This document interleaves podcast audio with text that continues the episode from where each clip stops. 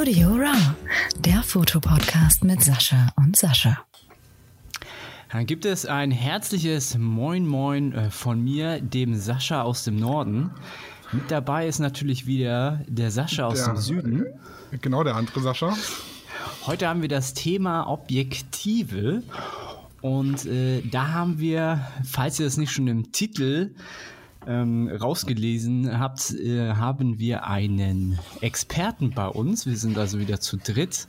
Und zu unserer großen Überraschung und unserer Freude hat Canon uns ja ihren Objektiv-Guru abgesandt, sag ich mal.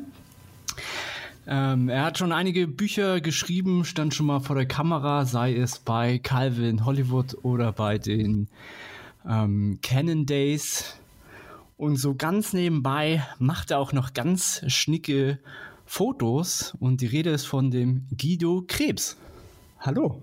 Ja, hallo. Freut mich, dass ich heute da sein kann und ich bin auch gespannt auf diesen Podcast. Ja, freue mich. Ja, Guido, es wird jetzt einige äh, Personen geben, die sagen, ach ja, den Krebs, den kenne ich ja schon. Es gibt aber welche, die kenne ich vielleicht nicht. Stell dich doch mal vor so ein bisschen. Wie bist du zum Beispiel zur Fotografie gekommen? Wie bist du zu Canon gekommen zum Beispiel? Ja, kann ich mal so kurz umreißen. Also, äh, wie gesagt, mein auch Name. groß, groß umreißen. Ja, ich bin ja schon alt, da muss man aufpassen. Also fange ich am besten damit mal an. Also ich bin jetzt 55 Jahre, also ich habe schon ein paar Semester auf dem Buckel und äh, entsprechend lang könnte das natürlich auch werden, aber das will ich natürlich nicht. Nee, eigentlich ist die Re- Sache relativ einfach. So mit ähm, 15 habe ich ungefähr äh, die, den ersten Kontakt zur Fotografie gehabt, habe mir eine Kamera gekauft, eine Spiegelreflex und äh, dann ging das Ganze eigentlich los. Damals logischerweise noch äh, zu analogen Zeiten mit Diafilm und äh, Schüler-Hobbylabor und all so ein Kram. Ähm, dann äh, hatte ich ursprünglich mal vor, Mathe- und Physiklehrer zu werden. Das habe ich dann aber dann doch äh, sein lassen und habe es dann vorgezogen, ein Fotoingenieursstudium zu machen. Das konnte man damals in Köln studieren. Und ähm, das war letztendlich äh, ein Studium, bei dem es äh, nicht nur rund um die Fotografie geht, äh, sondern eben auch um Filmerei, um wissenschaftliche Fotografie. Und äh, es war also ein schönes breites Spektrum. Und das hat mir natürlich so bei meiner jetzigen Tätigkeit auch geholfen. Äh, ich bin tatsächlich quasi immer noch im, bei meinem ersten Arbeitgeber. Ich habe nach dem Studium dann bei Canon angefangen. Äh, damals noch äh, anfangs im Vertrieb mit sogenannten Still-Video-Kameras. Das waren so die ersten elektronischen Kameras, die man bezahlen konnte. Und seit 28 Jahren bin ich jetzt dabei und kümmere mich natürlich dann auch schon lange um das Thema Kameras und Objektive.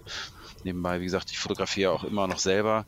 Insofern versuche ich auch immer irgendwie den, den Praxiskontakt zu halten und nicht nur irgendwelche technischen Daten auswendig zu lernen, sondern eben auch das äh, ganze Equipment auch zu benutzen und eigene Erfahrungen damit zu sammeln. Ja, und zwischendrin habe ich halt immer auch mal, wie gesagt, ein paar EOS-Bücher geschrieben äh, oder auch mal hier und da mal was für Zeitschriften. Äh, und ähm, ja, so kriegt man natürlich sich dann auch ähm, wachgehalten und kümmert sich auch mal um Themen, die vielleicht auch so ein bisschen jenseits äh, der klassischen Kennthemen ist. Und das ist auch das, was mich eigentlich heute hier ein bisschen freut, dass äh, wir vielleicht auch hier die Chance haben, mal über Dinge zu reden, die äh, normalerweise vielleicht ein bisschen kurz kommen. Ja, du kannst dich heute komplett auslassen. Das ist schön. Genau, Muss dabei, dabei was man sich wünscht, ne? wisst ihr. Ne? Ja, wir haben Zeit. Ich Ja. muss um 17.30 Uhr erst beim Shooting sein. Ach, wunderbar. Okay, alles klar. Dumm, dummerweise finde ich meinen Blitztrigger nicht mehr. Gab es, gab Ja. es äh, Guido, bei dir so ein, so ein Aha-Moment jetzt bei der Fotografie? Also war das, wurde, wurde dir einfach so eine Kamera geschenkt oder wie, wie kam, war das irgendwie so, was, was war so der Moment, der dich dazu gebracht hat? Oder irgend so Person? Also äh, anfangs war es natürlich äh, so ein bisschen äh, das Interesse auch an der Technik. Äh, ich gebe zu, dass ich anfangs gestalterisch nicht sonderlich gut war. Also wie wahrscheinlich das bei fast allen ist, fotografiert man am Anfang ziemlich viel Schrott und äh, hat kein Gefühl für äh, Gestaltung und äh, beschäftigt sich natürlich viel mit Technik. Das ist äh, die eine Seite. Ähm, natürlich kam es dann irgendwann auch zu dem Punkt, wo man dann angefangen hat, oder ich angefangen habe, dann doch Bilder zu machen, die mir tatsächlich auch gefallen und das motiviert natürlich sehr. Aber ich muss äh, dazu äh, sicherlich einer der einschneidenden Punkte war äh, ganz am Anfang äh, das erste Mal im Fotolabor zu stehen, wo man dann auch sieht, äh, äh, wie sich Filme entwickeln oder wie man Vergrößerungen erstellt und in der Wanne mit der Chemie kommt dann äh, das Bild zutage und entwickelt sich. Ähm, das war schon sehr faszinierend. Ich sag mal, die, die mit der digitalen Technik eingestiegen sind, die können das vielleicht nicht so nachvollziehen. Ähm, aber das hatte schon was, was Magisches und das war sicherlich der Grund, äh, da auch äh, beizubleiben. Ich sag mal, was, das ist wahrscheinlich heute bei manch einem so, dass äh, die ersten Kontakte mit Photoshop und was man da äh, alles dann mit den Bildern anstellen kann, manchmal dann eben der Trigger ist, weswegen man das äh, Thema Fotografie zu seiner Leidenschaft dann äh, erkürt. Mhm. Ähm, das waren aber natürlich ganz klar so die, äh, so die, die klaren Eckpunkte. Und natürlich auch, und da bin ich aber auch schon in so dieser beruflichen Ecke schon mit drin, äh, diesen Wandel mitzuerleben von der analogen Fotografie hin zur digitalen Fotografie mit all den Startschwierigkeit mit all den Diskussionen, ob die Qualität digital nun ausreicht oder nicht und ob äh, das jemals Film ersetzen kann. Mhm. Ähm, die Fragen sind ja auch heutzutage eigentlich alle beantwortet. ähm, das war natürlich äh, extrem spannende Zeit, diesen Wandel mitzuerleben. Also das äh, hat man sicherlich in der Fotohistorie nur alle paar Dekaden mal. Ja, es ist mhm. ein bisschen wie die Einführung vom Farbfilm, Einführung vom Autofokus. Ähm, das waren so große Schritte, wo ähm, sich die Fotografie auch im Wesen verändert hat. Und das war natürlich jetzt mit der digitalen Fotografie ebenso, dass sich auch die Art zu fotografieren und vor allem auch Bilder zu verbreiten sich maßgeblich verändert haben im Vergleich zu der analogen Welt. Das war schon sehr spannend, das alles so mitzuerleben und zu begleiten, auch aktiv. Ja, da ist jetzt halt die Frage, ob es jemals nochmal so eine große Veränderung geben wird, wie jetzt der, der Einstieg ins Digitale. Weil ich könnte mir jetzt, außer dass man 3D-Fotos mit einer Kamera macht und Hologramme draus generiert, könnte ich mir jetzt keinen Fortschritt mehr vorstellen, ehrlich gesagt. Ja, wir erleben es ja teilweise schon so in, in Ansätzen, äh, ich sag mal, unsere großen Kameras, 1DX Mark III oder EOS F5 R6, die haben ja sogenanntes Deep Learning ähm, äh, in, mit drin, also sprich äh, Algorithmen, die auf Basis von künstlicher Intelligenz entwickelt worden sind. Und das wird sicherlich weitergetrieben, äh, sodass natürlich äh, Kameras mit Motiven und Foto- oder Filmgegebenheiten auch in Zukunft ganz anders umgehen werden. Also ich glaube, da wird es ähm, äh, noch, noch viel geben. Und ich sage mal, auch die Smartphone-Technologie zeigt ja auch, dass äh, in Sachen Bildoptimierung noch äh, viel passiert oder die sogenannte Demokratisierung der Fotografie. Also jeder ist in der Lage, gute Bilder zu machen. Ähm, auch das äh, passiert und das Verwachsen von Foto und Video, das sind ja alles so Zukunftstrends oder jetzt schon jetzt Trends, die es gibt, ähm, die sich weiterentwickeln. Und ich glaube schon, dass sich in, in zehn äh, Jahren oder auch in 20 Jahren die Fotografie schon deutlich unterscheidet zu dem, was wir jetzt gerade machen. Also ich glaube, egal in welcher Dekade man gefragt hat, was kann noch kommen, hat man immer die Antwort bekommen, kann ich mir eigentlich gar nicht vorstellen, dass da noch was kommt. Ähm, mhm. Irgendwas kommt immer. Mhm. Ja, das, können wir über, das können wir unmöglich voraussagen. Ja gut, das stimmt allerdings. Ja, gerade gerade im Handy, das stimmt ja. Wenn ich mir jetzt angucke, mein Handy, das hat hier 30 Megapixel, 4K Videos, das schafft meine EOS äh, 5.3 nicht. Ja, natürlich ist dann immer auch die Frage, wie schaffen die das? Ähm, aber äh, grundsätzlich ist natürlich, äh, sind die auch die Sprünge in der Prozessortechnik relativ groß im Moment auch. Ähm, und äh, auch das äh, ergibt ja dann auch neue Möglichkeiten. Also ich sag mal, über 8K-Video in einer äh, spiegellosen Systemkamera hat auch vor einem Jahr noch kaum einer dran geglaubt. Ich kann mich noch erinnern, als wir die R5 vorgestellt haben, die alle gesagt haben, ja, ist ja schön und gut, was ihr da erzählt, glaube ich euch nicht, geht nämlich nicht. Mhm. Ähm, und äh, es geht sehr wohl. Und äh, ich sag mal, Oft sind Technologiesprünge bei Kameras und bei Objektiven äh, oft auch erst dann machbar, wenn verschiedene Technologien gleichzeitig neu zur Verfügung stehen. Also mhm. ähm, ein Bildsensor ist das eine bei einer Kamera, äh, aber ohne einen leistungsstarken Prozessor wäre dann 8K eben auch nicht möglich geworden, auch oder das zur Verfügung stehen von schnellen Speichermedien. Äh, wenn das nicht alles parallel da ist, äh, sind auch manchmal Technologiesprünge nicht möglich. Und ähm, ich sag mal, in der Objektivtechnik haben wir sowas natürlich in gewisser Weise auch.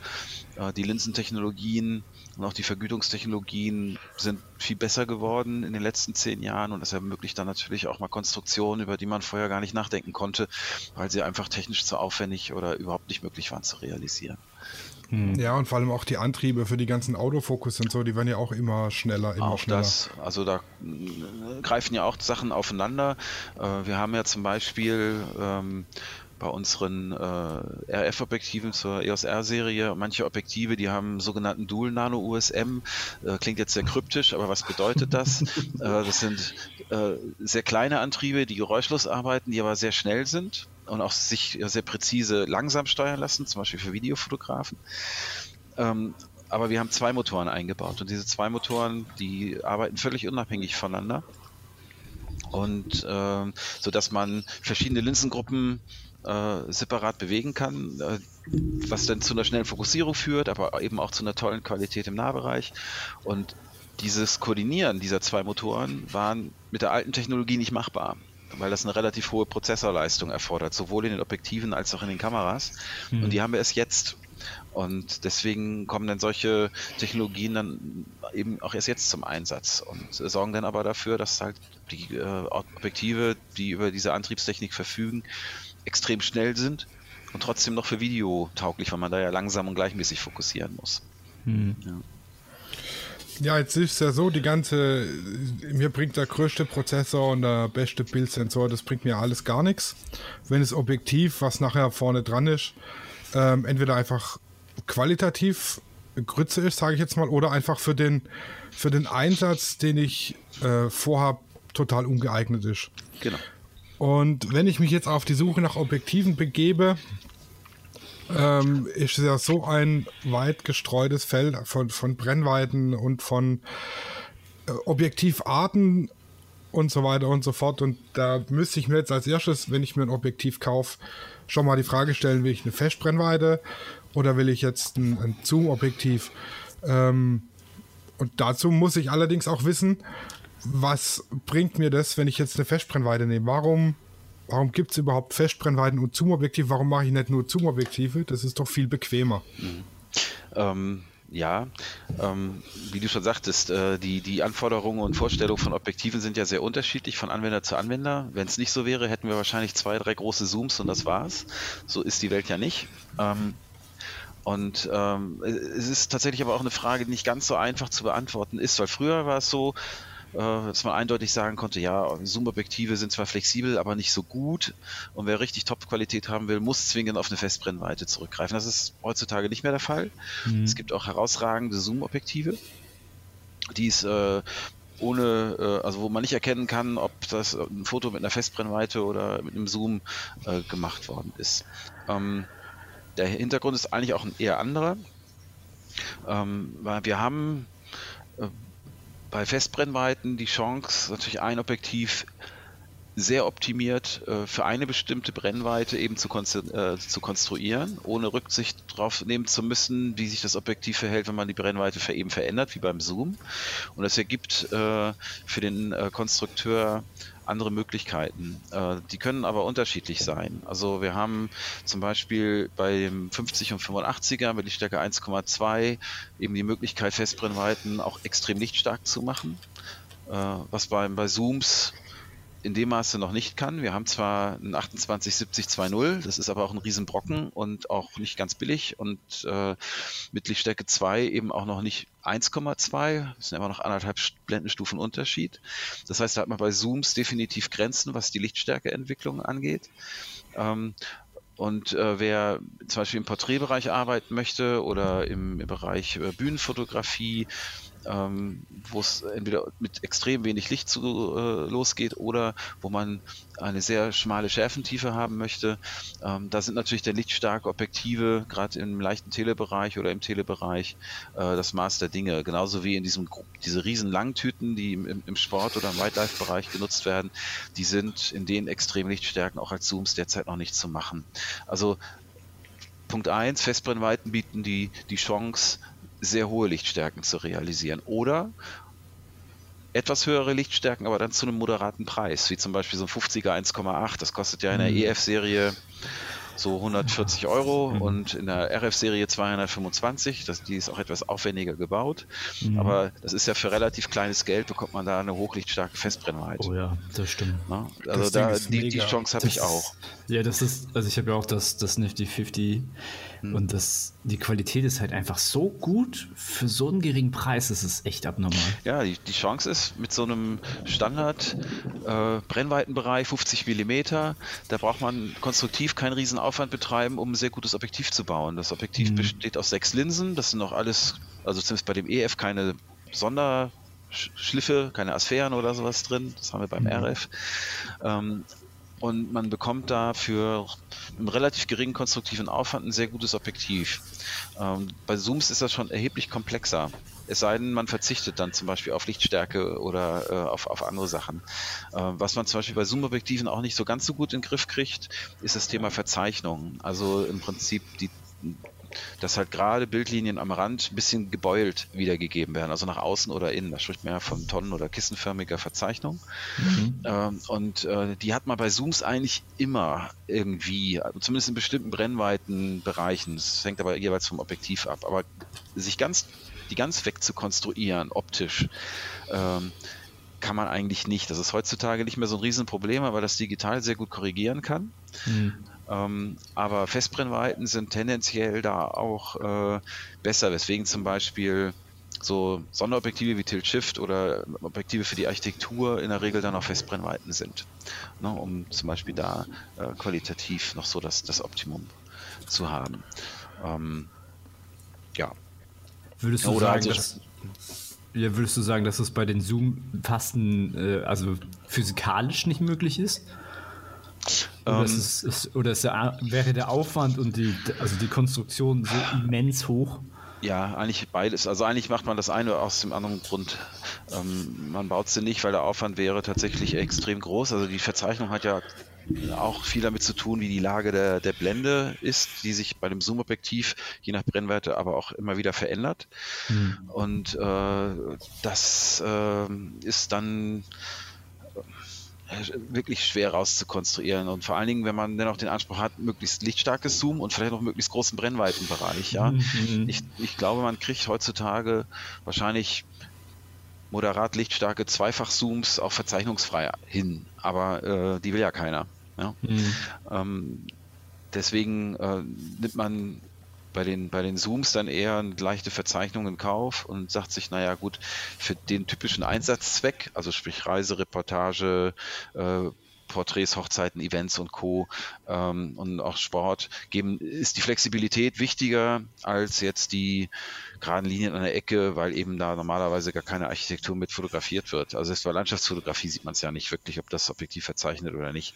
Mhm. Ähm, deswegen ähm, ist das auch für die Konstrukteure immer eine Abwägung, äh, welche Anwenderschaft braucht was und worauf konzentrieren wir uns da.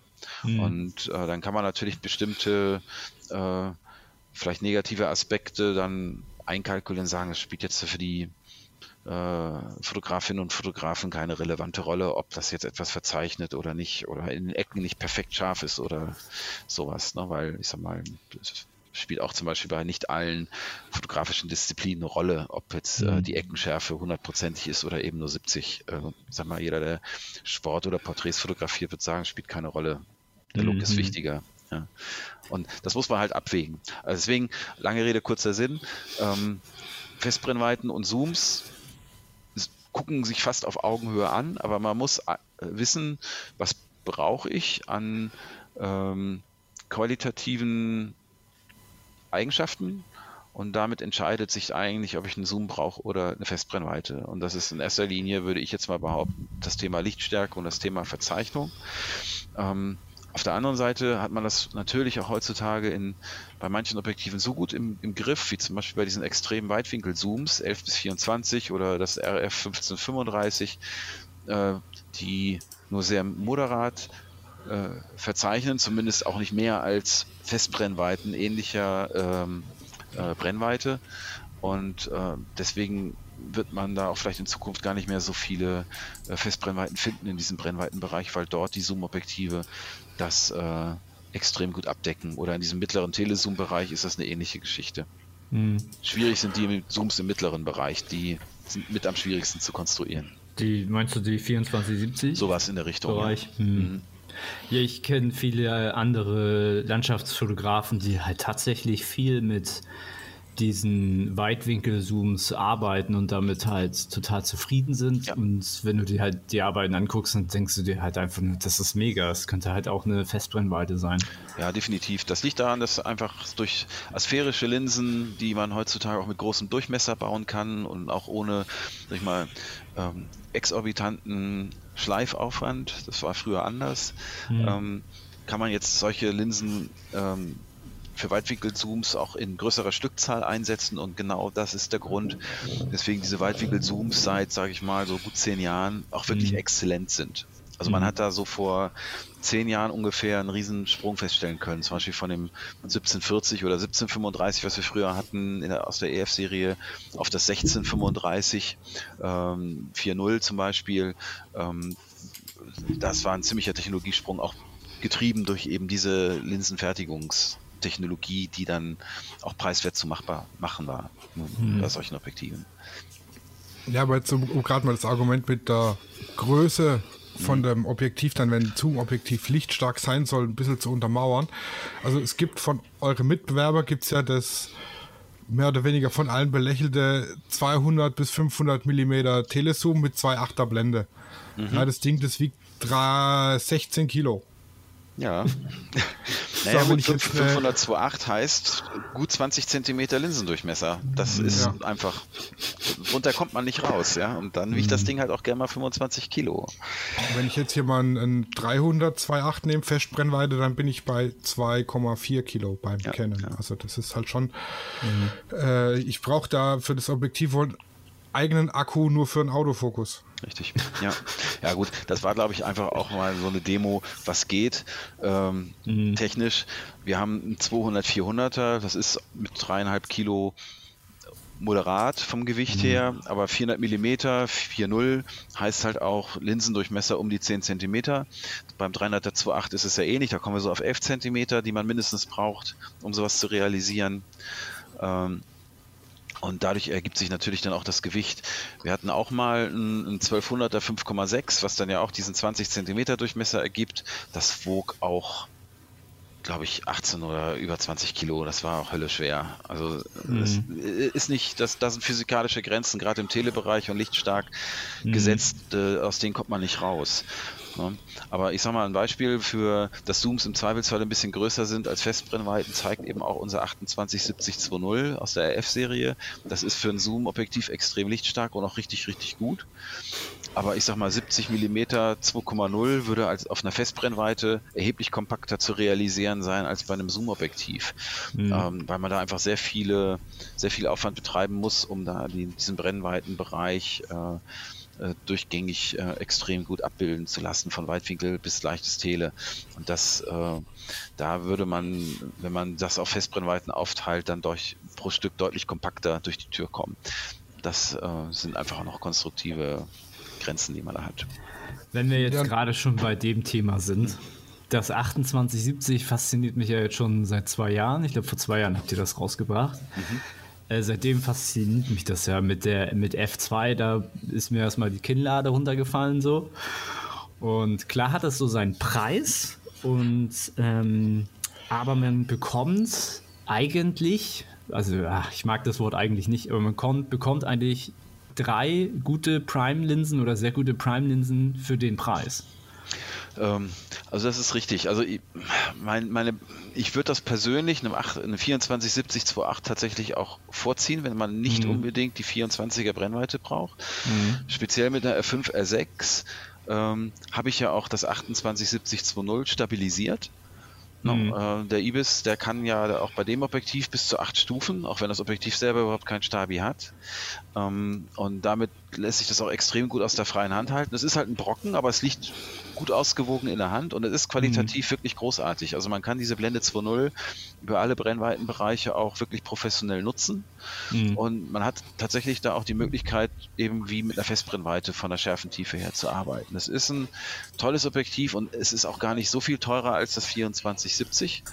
Ähm, ich denke so in der Praxis reden wir da so über 700 Euro Differenz, mhm. aber das ist dann halt schon was, was einen auch äh, gestalterisch auf neue Ideen bringt, eben weil man eine, eine Blende mehr Lichtstärke hat. Mhm. Ja, das ist das, was halt viele auch ja. äh, oder wo viele auch darauf hinweisen, dass halt eine Blendenstufe äh, äh mehr oder heller mhm. zur Verfügung und halt dementsprechende Tiefenschärfe äh, womit du halt arbeiten kannst. Genau. Und äh, ich kenne halt andere Hochzeitsfotografen, nicht der Sascha. Der Sascha steht ja mehr so auf, ähm, was hast du, 85 und 35? 85 und 35. Ich bin ich kenne halt andere Brennweitenmensch. Ja, und, und ich kenne halt andere, die jetzt eigentlich sich dann das 2870 geholt haben und sagen, ja, ich brauche jetzt nicht mehr.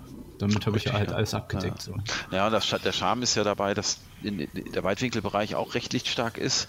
Und mhm. mit 28.2.0 oder 35.2.0 kann ich selbst schon, im, im, wenn ich zum Beispiel so Ganzkörperporträts oder sowas mache oder situativ fotografiere, habe ich ja auch da schon die Möglichkeit, selbst im Weitwinkelbereich ein bisschen mit selektiver Schärfe zu arbeiten mhm. und äh, so natürlich den Betrachter richtig lenken. Und ich sehe dann halt immer noch so das Drumherum zwar etwas unschärfer, aber ich kriege das die Situation ganz anders eingeordnet und die Bilder wirken dann schon noch anders als eben mit Lichtstärke 2.8 oder eben 4.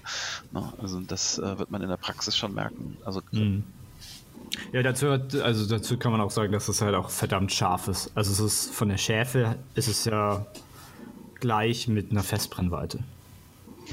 Ja, definitiv. Um es kurz, kurz ja. machen. Nee, äh, meine, meine sehr spezielle Frage wäre dann, wie ist man auf dieses 2870 gekommen? Wie, wie kam es dazu, dass sich jetzt Entwickler gesagt haben, das machen wir jetzt und beziehungsweise sagt dann Canon, boah, braucht man das, braucht man das nicht? Wie, wie läuft sowas ab? Also wenn du überhaupt darüber intern was sagen ja, darfst. Das, das, äh, das war tatsächlich im Falle diesen Objektivs äh, durchaus recht klar und äh, als wir die EOS R rausgebracht haben, 2018 waren wir ja relativ spät dran. Ja. Und ähm, das ist ja auch nichts Neues, das haben wir auch selber so gesehen. Mhm. Äh, aber wir wollten es halt auch gleich richtig machen. Ich kann ja mal ein bisschen so in die, in die Historie reingreifen. Ja, wir haben bei 87 äh, die EOS vorgestellt mit dem EF-Bajonett. Mhm. Äh, da waren wir auch Nachzügler. Minolta, Nikon waren früher da als wir. Und die haben halt sehr viel mit mechanischen Übertragungselementen noch gemacht. Also quasi so ein Schraubenzieher, Autofokus und äh, mechanische Blendensteuerung. Und Ken hat gesagt, nee, wir machen das so, dass es für die nächsten 20, 30 Jahre technologisch unverändert bleiben kann. Mhm. Äh, und dann ist halt etwas später das EF-Bajonett daraus entstanden und das war das erste, was halt voll elektronisch arbeitet, ohne mechanische Übertragungselemente. Anfangs belächelt, weil die Objektive waren noch ein bisschen teurer, brauchte ja jedes einen Motor drin, ähm, hat sich das aber als äh, richtig erwiesen, weil wir waren über 30 Jahre kompatibel. Man kann alte Objektive an neuen Kameras einsetzen und rückwärts umgekehrt. Mhm. Ähm, all das konnten die anderen Hersteller nicht. Die mussten ihr Bajonett immer wieder modifizieren oder es gab Inkompatibilitäten. Das heißt, man hat bei Canon ein bisschen länger nachgedacht, aber dann eine konsequente Entscheidung getroffen. Und ähnlich war das jetzt auch. Äh, wir haben gesagt, okay, wenn wir jetzt schon auf spiegellos gehen, dann machen wir das so, dass wir auch hier das Potenzial haben, in den nächsten 20, 30 Jahren mit diesem Bajonett zu leben und auch noch vielleicht Funktionen zu integrieren, über die man vor also über die wir jetzt noch gar nichts wissen. Das hatten mhm. wir bei EF auch. Das heißt, als wir das Bajonett eingeführt haben, hat auch keiner über Bildstabilisatoren im Objektiv nachgedacht. Mhm. Da kam ja erst Jahre später. Aber funktionierte halt ohne Modifikation. Und das äh, wird es sicherlich im, im RF-Bereich genauso geben, dass es vielleicht in zehn Jahren Kameras und Objektive gibt, die Funktionalitäten haben, die wir noch uns nicht vorstellen können, aber die eben ohne Veränderung der Kamera oder des Objektivs dann funktionieren. So, das heißt, solche Entscheidungen, die so langfristig geprägt sind, ähm, die äh, brauchen natürlich etwas mehr Zeit. Und ähm, jetzt komme ich auch auf das 2870 zu sprechen. Äh, wir haben natürlich ähm, dann auch ein Bajonett gemacht, wo wir gesagt haben, gut, das hat einen bestimmtes Auflagemaß, es hat einen großen Durchmesser, das gibt uns konstruktive Vorteile. Mhm. Und, ähm, und halt eben auch eine extrem schnelle Datenkommunikation. So und ähm, deswegen hat sich Canon überlegt, zum Launch-Zeitpunkt vier Objektive rauszubringen. Man hat sich vielleicht gewundert, warum ausgerechnet diese, aber jedes Objektiv für sich genommen hat eine eigene kleine Geschichte dahinter. Und das mhm. 2870er ist halt äh, quasi äh, der Teil der Geschichte, wo wir sagen können, dieses Objektiv wäre auf Spiegelreflexkameras nicht realisierbar gewesen. Mhm. Wenn denn nur viel, viel, viel größer und viel, viel, viel teurer. Und deswegen gab es das nicht. Und wir wollten halt mit dem Objektiv zeigen, welches Potenzial dieses neue Bayonet-Objektivsystem im EOS R-Bereich dann auch hat und auch weiter haben wird. Äh, deswegen hat man sich für so einen, in Anführungsstrichen, Exoten entschieden, um natürlich auch einfach mal zu zeigen, okay, Jungs, Mädels, in die Richtung geht's. Ähm, und lasst euch überraschen, was sonst noch so kommen wird. No. Ne? Hm. Man so, wo du jetzt so sagst, so in der Materie bin ich noch nicht, was die äh, Geschichte so äh, angeht. Ähm, man weiß, oder wenn, wenn man so ein bisschen weiß, die Spiegel, äh, die Spiegelreflexkameras zum Beispiel von Nikon hatten ja einen unfassbar kleinen, also das, das Bajonett war ja unfassbar, äh, vom Durchmesser unfassbar klein. Mhm. Und ähm, ich glaube, jetzt ist ja auch das, das neue Bajonett von ähm, von Canon ist, glaube ich, jetzt immer noch das größte, ne, vom Durchmesser. Ja, ich glaube, ich, glaub, ich weiß nicht, kann sein, dass Panasonic Millimeter größer hat. Also hm. äh, wir hatten, also das R-Bajonett hat 54 Millimeter Durchmesser und das ist der gleiche Durchmesser wie das EF-Bajonett. Mhm. Also wir haben diese Strategie schon lange gefahren und selbst bei den alten FD-Objektiven zu den äh, Nicht-Autofokus-Modellen, hatten, da hatten wir auch schon 48 Millimeter. Das hat uns damals ja auch schon in die Lage versetzt, zum Beispiel so ein 85er 1,2 zu bauen. Also mhm. Also diese, diese Strategie haben wir schon länger. Ich verstehe natürlich auch Nikons Entscheidung damals zu sagen, wir behalten das relativ kleine Bajonett bei, weil es mhm. ist jedes Mal natürlich für den Hersteller eine ganz heikle Geschichte, äh, einen kompatiblen Pfad zu verlassen. Wir haben in den späten 80er Jahren, als wir von FD auf, auf EOS gegangen sind, auf das EF-Bajonett, sehr viel Prügel bekommen, weil äh, das alte System natürlich null kompatibel war mit dem neuen. Und ähm, das ist eine Entscheidung, die ist mutig, die muss man erstmal treffen, zu sagen, ja. wir verlassen das komplett. Und das haben ja. alle anderen Hersteller nicht gemacht. Ähm, langfristig gesehen war das die richtige Entscheidung, aber pff, da haben wir sicherlich auch dem einen oder anderen äh, Kennenbesitzer, der viel Geld investiert hat in das damalige FD-System, auch vom Kopf gestoßen. Mhm. Das ist ganz klar. Ja. Mhm. ja. Deswegen hat alle die Medaille hat immer zwei Seiten. Ja, ja, ja, definitiv. Aber wir haben jetzt im Falle von dem R-System ist tatsächlich geschafft, die Kompatibilität zu halten, ja, und nicht alles obsolet zu machen. Man kann ja die EF-Objektive alle ans R-System anschließen, ohne dass es da irgendwelche Inkompatibilitäten oder Leistungsverluste gibt. Ja, da gibt es ja den RF-Adapter dann. Genau. genau. Der ist ja eigentlich nur dafür da, dass die Distanz da auch ist, ne? Ist die Distanz und äh, die Kamera erkennt, welches System drauf ist und kommuniziert dann entweder wie eine Spiegelreflex oder wie eine Spiegellose mit den Objektiven. Hm. Also insofern gibt es da auch keine Übersetzung oder sowas drin, sondern die Kamera kann zwei Sprachen. Die verhält sich halt mit den EF-Objektiven wie äh, eine 5D Mark IV. Hm. Ja, in der Kommunikation zwischen den, den Geräten. Hm. Aber das, auch das ist natürlich dann auch eine Geschichte, die vielleicht ein bisschen länger in der Entwicklung braucht. Ja. Äh, weswegen äh, wir dann vielleicht ein bisschen später waren, aber äh, dann vielleicht äh, auch einen sehr konsequenten Ansatz äh, verfolgen. Ja, lieber ein bisschen länger brauchen und dafür vernünftige Arbeit, sag ich mal, also vernünftig abliefern. Mhm. Weil es bringt ja nichts, wenn man dann was abliefert, was dann hinterher von allen in der Luft zerrissen wird, weil es vorne und hinten halt hakt. Ja, ja, mhm. klar. Also, oder man braucht halt so ein bisschen Durchhaltevermögen, bis es dann wirklich rund wird. Ähm, ja. Ich würde jetzt aber wieder ein bisschen Gerne. allgemeiner werden. Gerne. Ähm, und zwar ist es mit Objektiven ja äh, ich sage jetzt mal wie mit Autos. Ich kann ja bildhafte Vergleiche kann ich ja recht gut. Ähm, jedes Auto hat seine Wohlfühlzone. Ich kann jetzt nicht mit einem, also ich kann es schon, mit einem Sportwagen durchs Gelände fahren, ist halt scheiße. Ich kann aber auch mit einem SUV auf den Hockenheimring gehen, ist genauso blöd. Und so ist ja auch jedes Objektiv hat seine Wohlfühlzone und seine seine Berechtigung. Mhm. Ähm, jetzt kann man das ja so grob un unterscheiden: Landschaftsfotografie, Porträt ja. und, mhm. sagen wir mal, Produktfotografie. Was wären so die, die Empfehlungen für jetzt Porträt, Landschaft, Produktfotografie, so von, von der Brennweite und von der Lichtstärke her? Ja, ähm, Du unterscheiden sich natürlich so ein bisschen was. Es kommt, ist teilweise auch ein bisschen so mit von, von Moden abhängig. Grundsätzlich ist es aber so, zum Beispiel jetzt in der Porträtfotografie, äh, man will die Leute ja nicht entstellen. Das heißt, äh, die, die, das, die Gesichter sollen eigentlich gut moduliert sein, äh, plastisch wirken, aber keiner will große Nasen, kleine Ohren oder äh, ein sehr flaches Gesicht haben, sondern es soll halt schön ausschauen. Und deswegen hat sich im Porträtbereich äh, so dieses Brennweitenspektrum zwischen 50 und 100 Millimeter sehr stark etabliert, weil einfach die, die Plastizität und die, die, äh, ähm, die Darstellung dem natürlichen Seeeindruck entspricht.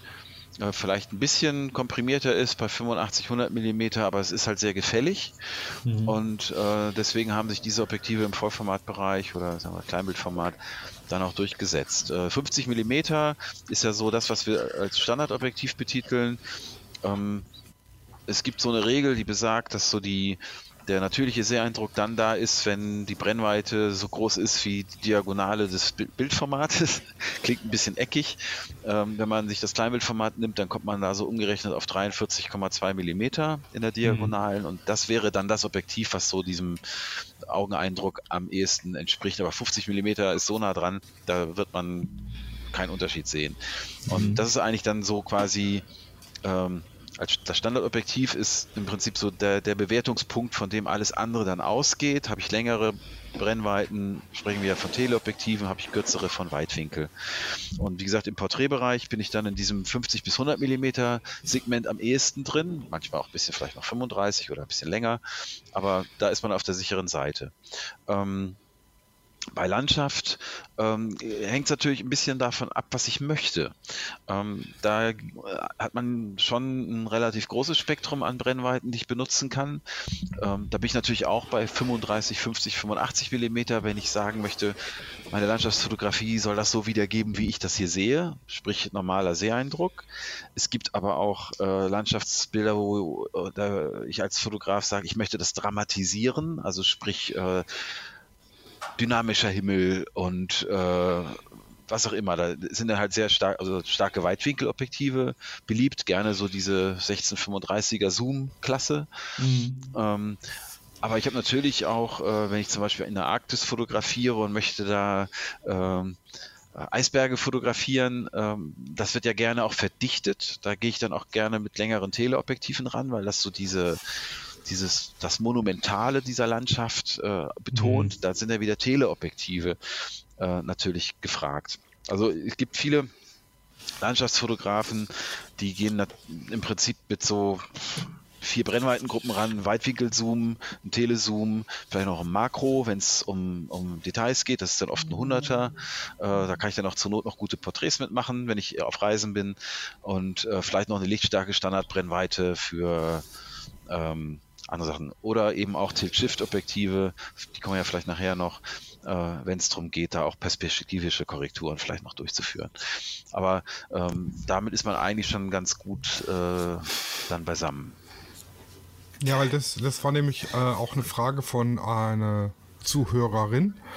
Ähm, die wollte wissen, welches Objektiv ist für ihr ihre Nikon ein Must-Have. Jetzt ist halt immer die Frage, ganz klar, was machst du mit der Kamera? Und da war es mhm. dann, sie macht viele Porträts. Also wäre praktisch so zwischen 50 und 100 Millimeter, entweder dann als Zoom oder als Festbrennweite, da die Empfehlung für Porträtfotografie. ja, also ähm, meine Empfehlung wäre, ein lichtstarkes 85er zu nehmen, sowas in der Größenordnung. Wenn es um Köpfe geht, mhm. äh, und vielleicht noch ein 35er Weitwinkel, wenn es um Ganzkörper geht. Mhm. Äh, und äh, statt einem 85er Lichtstark nutzen viele Anwender auch ein 100er Makro. Die haben ja meistens auch 2,8er äh, Lichtstärke. Das ist ja. für Porträts schon ordentlich lichtstark, die sind ja meistens auch hervorragend. Ja, ja. Das hat den Vorteil, dass ich da vielleicht auch mal in Details gehen kann. Wenn ich zum Beispiel ja. nur mal einen Mund fotografieren möchte, oh, also ne, dann komme ich da halt nah genug ran. Ähm, deswegen sind diese sogenannten 100er Makros, ich glaube bei Nikon sind es dann 105 mm, ähm, auch sehr gerne als Porträtobjektive genutzt. Hm, ja, das mache ich tatsächlich auch so. Ich habe auch ein Makro für die Porträts. Ja, weil ja. dann kannst du echt mal das Auge fotografieren oder so. Es ist, genau. macht schon Spaß. Man hat ja den Zusatznutzen, dass man dann eben auch noch ein Makroobjektiv hat. Also ein, ein 100er Makro in der Größenordnung macht man nichts falsch. Das ist für Porträts und auch für äh, Sachfotografie gut. Das war ja auch das, das dritte Ding, was ihr gesagt habt, äh, was ich da empfehlen würde. Also bei, bei Sachfotografie, Produktfotografie, ähm, wenn es um arrangierte Sachen geht, also quasi im Studio, ob das nur Food oder was auch immer, ähm, das sind dann auch meistens so diese Brennweiten um 50 Millimeter rum sehr beliebt, weil es einfach auch einen natürlichen äh, Seeeindruck wiedergibt. Und der ist mhm. natürlich in der Produktfotografie wichtig, weil man will ja das Produkt auch so erkennen, wie man es später sieht. Ja, ich habe hier zum Beispiel das äh, EF 50 mm 1 zu 2,5 Makro. Das ist ja. ein sehr schickes Gerät. Gibt es leider macht, nicht mehr neu zu kaufen.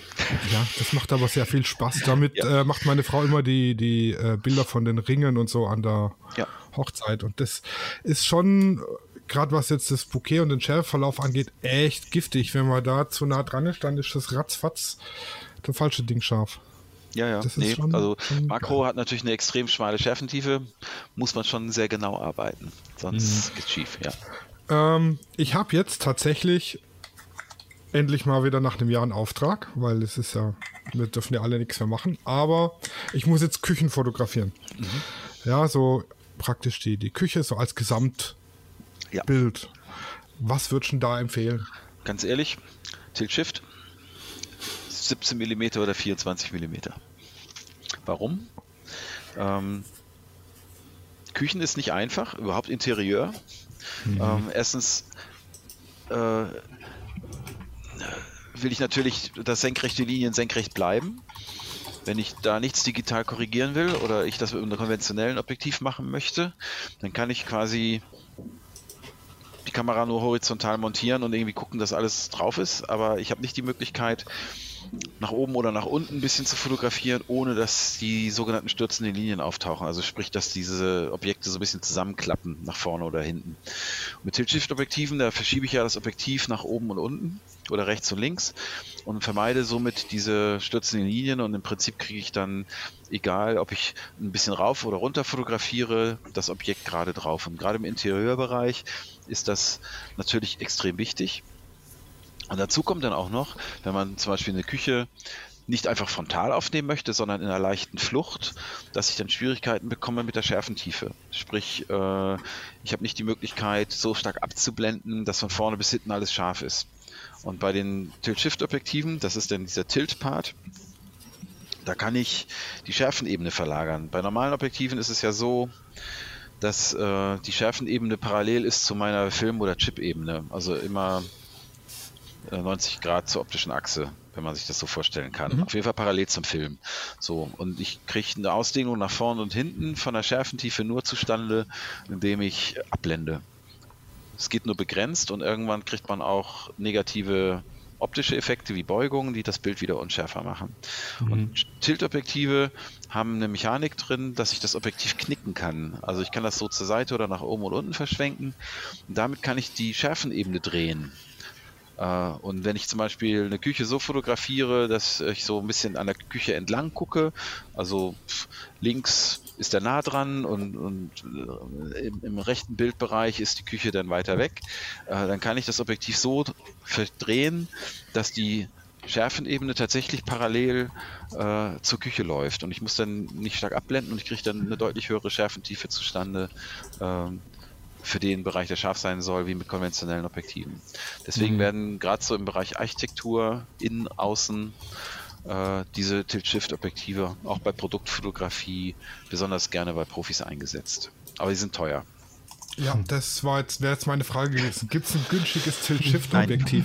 ja, ja und nein. Also äh, auf dem Gebrauchtmarkt vielleicht oder äh, muss man gucken. Also ich sag mal, ein 24er findet man gebraucht äh, durchaus, auch den Vorgänger von der aktuellen Version. Äh, das ist dann schon wahrscheinlich zu einem Drittel der Kosten zu machen, was es neu kostet. Ja. Man kann natürlich auch viel digital tricksen, aber es ist nicht das gleiche, wie man es optisch macht. Mhm. Eine andere Alternative ist, ich gehe mit einem deutlich stärkeren Weitwinkel ran. Äh, man hat, arbeitet mit einer Kamera, die eine hohe Auflösung hat, wie zum Beispiel die EOS R5 und äh, platziere die Kamera so, dass ich mir quasi den Bildausschnitt so ein bisschen rauskroppe, der dann äh, geschickt liegt. Und korrigierst äh, dann eben in der Pixel. perspektivischen Verzerrung nachher in Lightroom zum Beispiel oder irgendeinem anderen. Ja, äh, das ist manchmal ein bisschen tückisch, kann man machen. Äh, funktioniert tatsächlich auch ganz gut, aber bei einer späteren digitalen Korrektur habe ich immer Verluste äh, im Bereich, also mal abgesehen davon, dass die Pixel hin und her geschoben werden und das der Qualität auch nicht unbedingt gut tut, ähm, habe ich aber immer einen Verlust an Bildwinkel. Und ähm, man muss bei diesen Aufnahmen, die werden später digital in der Perspektive noch korrigiert, immer ein bisschen aufpassen, dass man deutlich mehr mit aufs Bild nimmt, als man eigentlich braucht, weil man braucht diese Reserve drumherum für diese digitale Perspektivkorrektur. Wenn man das nicht macht, hackt man sich nämlich plötzlich das eigentliche Motiv links und rechts vielleicht so ein Stückchen ab, äh, weil äh, man sonst kein, kein gerades Bild mehr daraus äh, bauen kann. Also da kann man sich schon mal ein Bein stellen.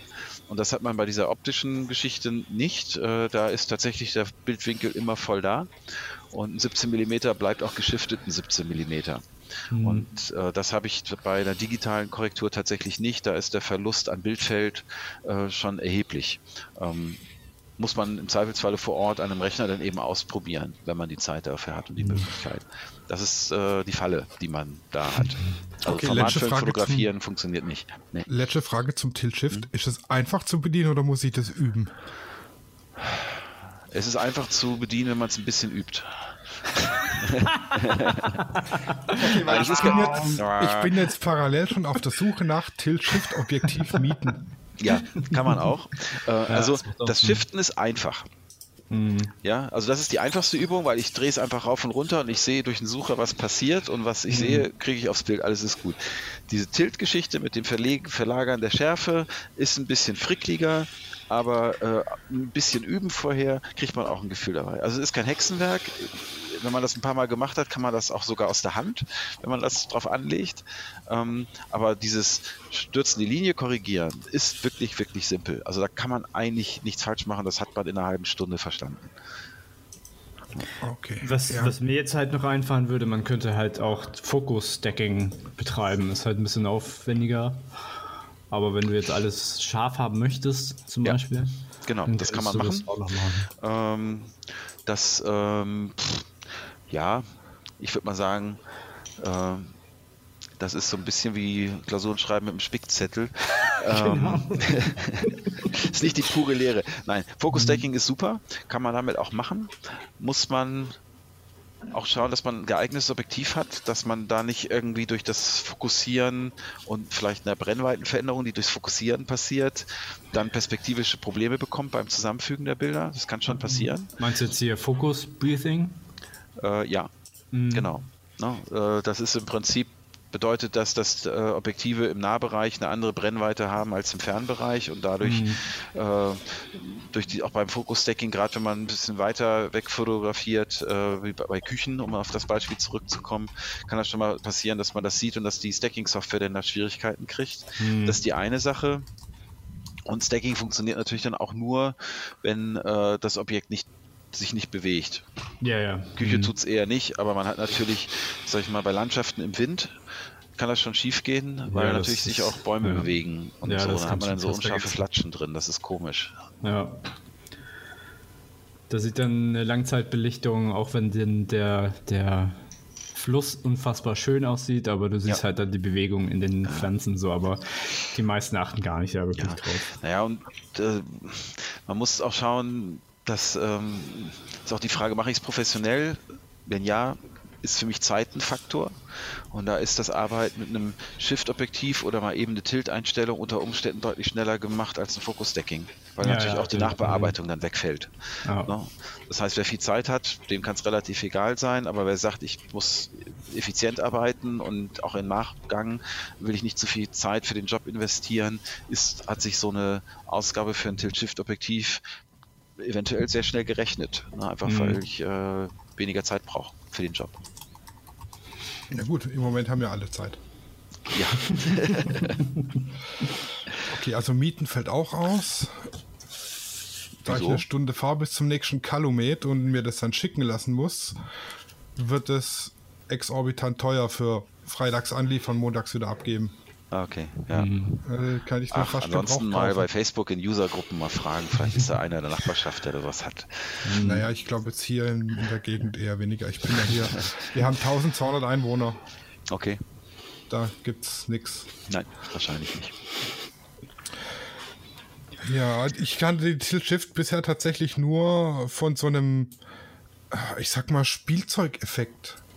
Also wenn ich jetzt aus dem, aus dem Hochhaus raus fotografiere damit, sieht es aus wie Miniatur Wunderland in Hamburg. Das ist äh, eigentlich ein Nebeneffekt. Das war, wie gesagt, äh, das ist so ein Modeding gewesen, ähm, weil man dort ähm, diesen Tilt, die eigentliche Tilt-Geschichte, das nennt sich eigentlich Scheimpflugsche Regel, äh, auf die das basiert, verkehrt rum angewendet worden ist. Das heißt, man hat das Objektiv nicht so eingestellt, dass es eine möglichst maximale Schärfentiefe in der richtigen Ebene bedeutet, sondern möglichst fall, also minimale, und indem man das Objektiv bewusst in die falsche Richtung kippt. Dann kriegt man diesen Miniatureffekt zustande. Ähm, das, dafür sind die aber eigentlich nicht gemacht. Das gab's ja, die Telekom hat irgendwann mal so einen Werbespot gemacht, wo Ja. das das erste Mal lief und dann Ja, haben das alle nachgemacht und das war auch witzig. Aber die ursprüngliche Idee ist so alt wie die Fotografie selber. Die alten Fachkameras, also Großformatkameras, wo man sich noch so ein Tuch über den Kopf zieht, die hatten auch schon alle dieses Tilt-Shift. Und äh, die Regel, wie gesagt, ist extrem alt und eigentlich für was anderes gedacht, nämlich um die Schärfenebene exakt auf das Objekt zu legen, damit ich äh, möglichst optimale Aufnahmebedingungen habe. Ähm, aber tatsächlich, das ist das, was so am meisten auffällt. Der Trick an Tilt-Shift-Objektiven ist, dass man eigentlich deren Einsatz nicht sieht, ja, sondern dass die äh, Bilder eigentlich optimal und perfekt aussehen. Aber man sieht nicht zwingend, dass das mit einem Tilt-Shift-Objektiv gemacht ist. Äh, dann hat man es richtig gemacht. Okay, ich hatte jetzt die Hoffnung, dass ich die Antwort kriege, nimm Weitwinkel und das passt. Ja, ich sag mal so, also wenn, wenn ich zum Beispiel eine Küche habe und ich sage, ich brauche dafür eigentlich eine, sag ich mal, eine 24er Brennweite, kriege ich die Küche ganz drauf. Dann schnalle ich äh, und äh, ich kann ich auch einen 17er drauf schnallen, dann kriege ich natürlich viel mehr drauf und habe die Möglichkeit, die Kamera horizontal auszurichten, äh, einfach Mitte horizontal geradeaus, dann habe ich auch keine stürzenden Linien, alles ist gerade. Das Bild sieht wahrscheinlich in Summe blöd aus, weil die Küche viel zu hoch im Bild angesiedelt ist, aber durch das 17 mm habe ich äh, dann eben die Möglichkeit, äh, einen Bildausschnitt in sag ich mal, den oberen zwei Dritteln zu nehmen und nicht aus der Mitte heraus. Damit habe ich eigentlich einen ähnlichen Effekt mit einer etwas geringeren Auflösung dann. Das würde ich vielleicht nicht mit einer Kamera machen, die nur 20 Megapixel hat, aber wenn ich so mit 30 und so romantiere, dann äh, habe ich da eigentlich schon ziemlich viel Reserven, um noch äh, auch großformatige Sachen zu machen. Also so kann man sich so ein bisschen drum rumhangeln. Ähm, Im Großen und Ganzen ist das ja auch die Idee von Tilt-Shift-Objektiven. Die nehme ich ja viel mehr aufs Bild drauf, als eigentlich der Bildsensor aufnimmt.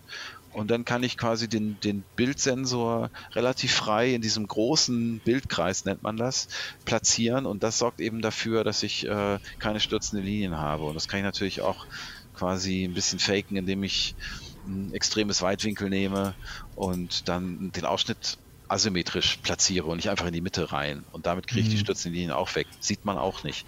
Wäre noch eine elegante Variante, um äh, das Problem dann auch ein bisschen in den Griff zu kriegen. Okay, das heißt, nächste Anschaffung, Tilt-Shift. So. Wenn das mit den Küchen öfters vorkommt und so Interieur, Innenarchitektur, würde ich sagen, lohnt sich das, ja. Also im Moment sind jetzt zehn Stück geplant. Okay? Oha. Ja, würde ich mal drüber nachdenken. Ja. Allerdings. Ja, dann, äh, genau, da haben wir schon den Sonderobjektiven eigentlich vorgegriffen. Ähm, allgemein wäre jetzt noch die Frage, der Unterschied von den, von den Objektiven spiegellos zu den klassischen Spiegelreflexkameras. Ja. Die sind wahrscheinlich leichter und so weiter, weil das ja auch noch eine Frage gewesen von der Julia, die auch schon bei uns im Podcast war. Die wollte wissen, warum sind die, die lichtstarken Objektive alle so extrem schwer? Ist Ja. es nicht möglich, inzwischen leichtere Objektive zu bauen? Jein. Ähm, das sind eigentlich zwei verschiedene Fragen. Einmal der Grund für spiegellos und einmal der Grund für hohes Gewicht. Ähm, fangen wir mal mit der letzten an, mit dem hohen Gewicht. Ähm, die Anforderungen an Objektive sind deutlich gestiegen. Äh, man will möglichst perfekte Objektive haben, die auch schon bei Offenblende knackscharf sind. Da muss man dann leider einen sehr hohen Aufwand betreiben, was denn dazu führt, dass diese lichtstarken Festbrennweiten deutlich klobiger und größer sind als die, die man vielleicht für eine Spiegelreflexkamera vor 20 Jahren konstruiert hat. Äh, aber mit dem Unterschied, dass die sich auch technisch, optisch erheblich unterscheiden. Ähm, ich sag mal, unsere alten 50, 85, 1,2, die waren relativ konventionell konstruiert. Acht Linsen oder sowas in der Größenordnung. Die 85er und 50er 1,2 aus der RF-Serie haben so 13, 14, 15 Linsen oder noch mehr. Extrem aufwendig, aber dafür auch optisch bei weitem überlegen.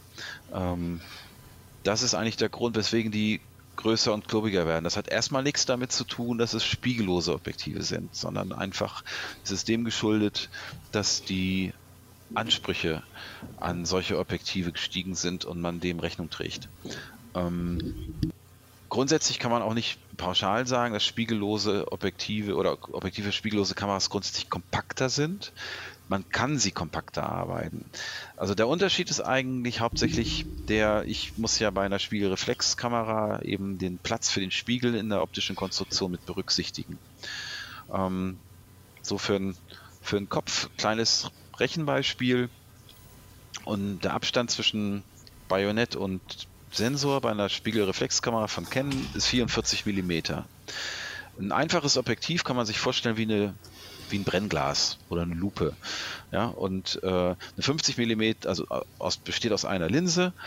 Und beim Brennglas ist es ja so, äh, das Papier äh, fängt dann an zu brennen, wenn ähm, die Sonne, die ich damit quasi auf das Papier projiziere, äh, möglichst kleinen Punkt hat. Das ist mehr oder weniger mein scharfes Bild. Und äh, das entspricht dann auch der Brennweite. Das heißt, ein Brennglas mit 50 mm Brennweite hat den Abstand von der Linsenmitte zum äh, Papier von 50 mm. So. Ähm, bei einer Spiegelreflexkamera kann man sich dann vorstellen, wenn der Abstand 44 mm ist und ich habe so ein ganz simples Objektiv von 50 mm, dann kann ich dieses Objektiv vor das Bajonett bauen. So wie alle Objektive ja auch sind. Mhm. Habe ich jetzt aber eine Weitwinkelbrennweite von 28 mm, dann muss eigentlich meine Linse da sein, wo der Spiegel ist. Mhm. Und das funktioniert ja nicht. Und deswegen gibt es optische Konstruktionen, die ähm, nennt sich äh, als Fachbegriff Retrofokus. Das ist im Prinzip ein Trick, um Objektive, die eigentlich von der Brennebene in dem Spiegelkasten liegen, doch so zu bauen, dass man sie davor bauen kann. Da wird quasi so eine virtuelle Brennebene konstruiert. Das ist sehr aufwendig. Ähm, da muss man optisch ziemlich in die Trickkiste greifen, um auch da gute Objektive zu bauen. Ähm, und das ist das, was einen konstruktiv bei einer Spiegelreflexkamera doch einschränkt. Das heißt, entweder werden Objektive größer, komplizierter oder schlechter, wenn man diesen Aufwand nicht betreibt. Mhm. So, und spiegellose Kameras haben diesen Spiegelkasten nicht. Da habe ich eigentlich freies Schießen, salopp gesprochen. Ich kann die Linsen sehr nah an den Sensor platzieren. Und damit kann ich auch Brennweiten bauen, ähm, die wo ich weniger Aufwand brauche, mit einfacheren Konstruktionen. Das führt dann dazu, dass die Objektive im Zweifelsfalle leichter und kompakter sind, bei gleicher Qualität. Oder ich kriege eine bei vergleichbarem Aufwand eine bessere Qualität zustande. Ja. Ähm, deswegen sind Objektive für spiegellose Kameras, wenn sie wirklich auf spiegellose Kameras optimiert sind, ähm, in der Regel mit irgendwelchen Vorteilen behaftet. Entweder kleiner oder besser oder leichter oder lichtstärker, äh, manchmal auch alles zusammen. Mhm. Äh, aber der Konstrukteur hat da tatsächlich Möglichkeiten, die äh, Qualität äh, oder die Größe anders zu beeinflussen. das ist eigentlich der Grund, aber ähm, die 50 1,2 oder 85 1,2 in der Qualität wie wir es jetzt bei einer Spiegellosen haben, obwohl diese beiden Objektive zum Beispiel extrem klobig und schwer sind, äh, würden in der gleichen Qualität einer Spiegelreflex noch größer und klobiger sein oder gar nicht realisierbar. Ja. Mhm. Und äh, um mal zu untermalen, wie groß der Unterschied ist, ähm, das RF85 1,2 ähm, aus dem Kennsystem ist bei offener Blende so gut, wie das alte EF85 1,2 abgeblendet nie war. Also man kommt mit dem alten qualitativ nie äh, an den Punkt, wo das äh, RF schon bei Offenblende ist, was letztendlich immer noch die schlechteste Variante war. Aber mhm. ähm, da sieht man, welche Qualitätssprünge da machbar sind. Aber das, wie gesagt, da ist äh, noch ein anderes Kriterium mit drin, wie ich anfangs gesagt habe, das liegt nicht nur an Spiegellos, sondern auch an den gestiegenen Anforderungen. Bevor wir jetzt so den allgemeinen mhm. Objektivbereich verlassen, hätte ich da noch, also ich, wenn der Sascha keine mehr hat, ich. ein, zwei letzte Fragen dazu. Und zwar, ich habe jetzt ein, ein gutes Objektiv, ich habe eine gute Kamera, alles passt und dann habe ich hier irgendwelche Dreckflecken auf der Vorderlinse, auf der Hinterlinse.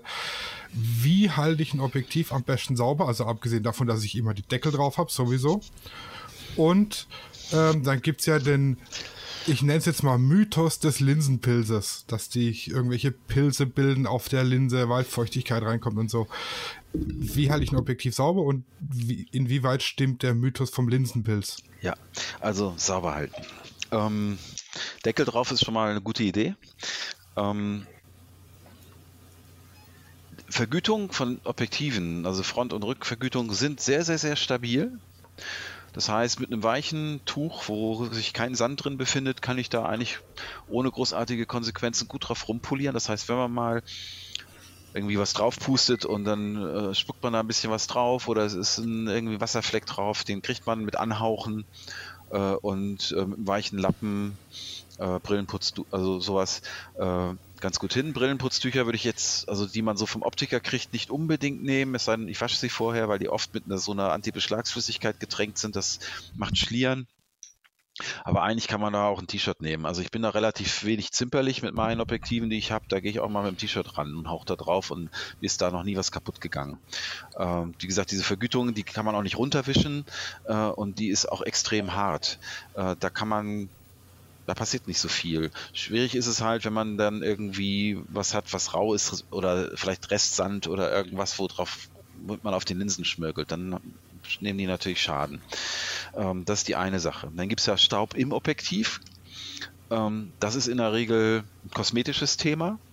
Äh, wenn man da ein paar Flusen oder Partikelchen drin hat, ist das nicht schlimm, weil ähm, die Objektive sind alle so konstruiert, dass wenn sich irgendwas auf den Linsenoberflächen befinden, im Inneren des Objektivs, das nie scharf abgebildet wird auf den Sensor. Das heißt, man würde nie diesen Staub mit äh, aufs Foto bekommen.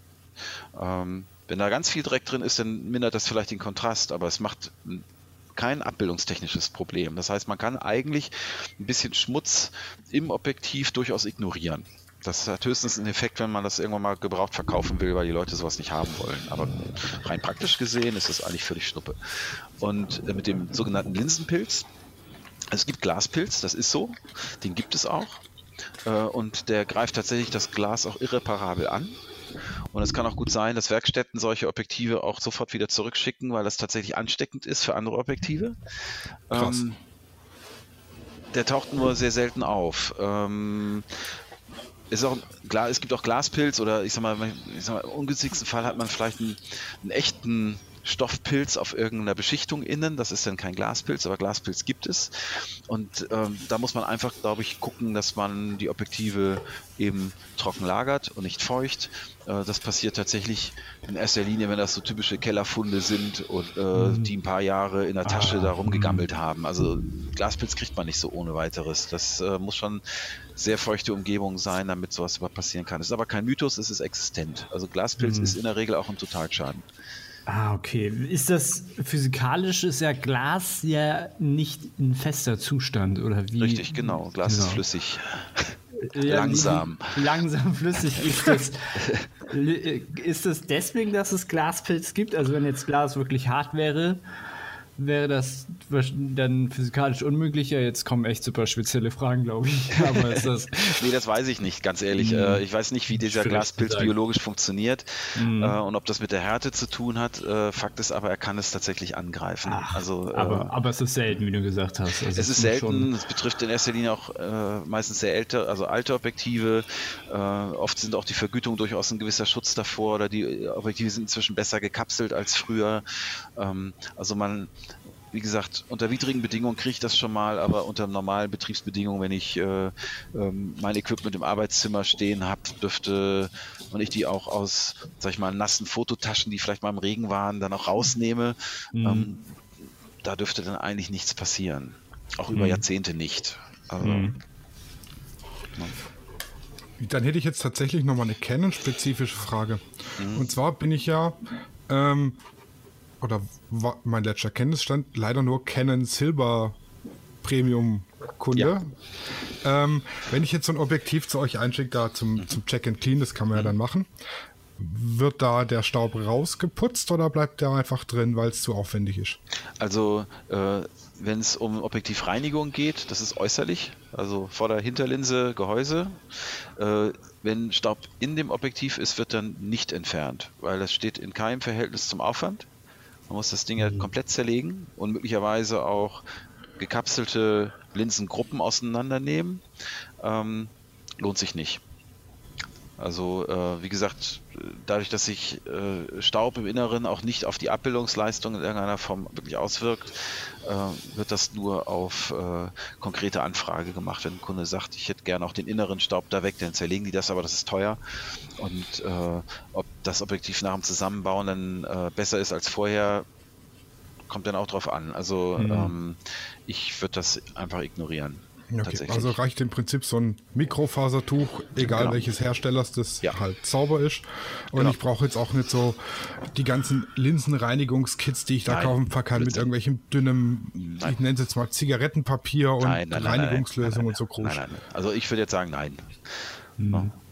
Klar Darf kann man das so machen, aber ich würde habe das noch nie benutzt und ich habe da, ja, man muss ein bisschen vorsichtig sein, aber und, und gucken, dass halt dieser Lappen dann eben nicht, nicht, nicht dreckig oder sandig ist, aber das ist nicht alles nicht so empfindlich. Darf ich dich äh, um deine Meinung fragen über UV-Filter? Ja. Wie, wie, also für mich sind sie relativ ja, nutzlos, muss ich echt sagen, ja. weil, also es ist, muss man so sehen, sagen wir mal, du kaufst wirklich ein richtig, ein richtig gutes Objektiv für 3000 Euro. Warum sollte ich da jetzt ein 20 Euro UV-Filter vorne draufschrauben. Ja, also bitte sowieso kein 20 Euro UV-Filter draufschrauben. also ähm, Filter haben Einfluss auf den optischen Weg, den das mhm. Licht zurücknimmt. Ein scheiß Filter kann das komplette Objektiv ruinieren unter bestimmten Bedingungen. Mhm. Deswegen sollten diese Filter auch gut sein. Also sprich, äh, die richtig gutes optisches Glas, schön planparallel geschliffen, gut vergütet und so weiter und auch möglichst dünn. Das kriegt man natürlich von den namhaften Filterherstellern auch so. Mhm. Ähm, natürlich stellt sich dann immer noch die Frage, brauche ich das? Klar ist es so, dass äh, ein Kratzer auf einer großen Frontlinse bei einem Weitwinkel-Zoom, äh, vielleicht dann am besten noch eine asphärische Linse, äh, relativ teuer ist, sie zu ersetzen, wenn da ein Kratzer drauf ist. Da mhm. ist es einfacher, einen Filter zu ersetzen, wenn ein Kratzer drauf ist. Ähm, das ist natürlich dann ein Thema, wenn ich unter widrigen Umständen fotografiere, ne, mit viel mhm. Dreck oder mit, äh, wo es ruppig zugeht und so weiter. Ne? Ähm, da würde ich sagen, ist das sinnvoll. Ähm, es gibt aber auch zum Beispiel bei uns L-Serie-Objektive, die um eine vollständige Abdichtung zu haben, einen Filter brauchen, weil vorne die im Inneren die ähm, die Linsenmechanik sich bewegt. Das sieht man zum Beispiel bei so einem Weitwinkel-Zoom 1635 oder 1740. Da pumpt vorne die, äh, die vordere Linsenfassung so ein bisschen im Gehäuse hin und her. Mhm. Äh, die brauchen dann einen UV-Filter oder wir nennen das Clean, äh, Clear-Filter, äh, um tatsächlich auch vorne dicht zu sein. Ähm, wenn man da äh, dann im Regen oder so fotografiert, ist dann auch tatsächlich ein Filter sinnvoll. Die sind natürlich oft auch einfacher zu putzen, weil sie eben plan sind und nicht, nicht rund. Mhm. Ne? Ähm, das ist dann eine Geschmacksfrage. Ähm, grundsätzlich kann man aber sagen, rein aus, sag ich mal, optischen Gründen braucht man keinen UV-Filter, weil ein, ein vergütetes äh, Objektiv, sperrt UV sowieso und abgesehen davon ist so ein Filter vom Sensor auch noch drauf.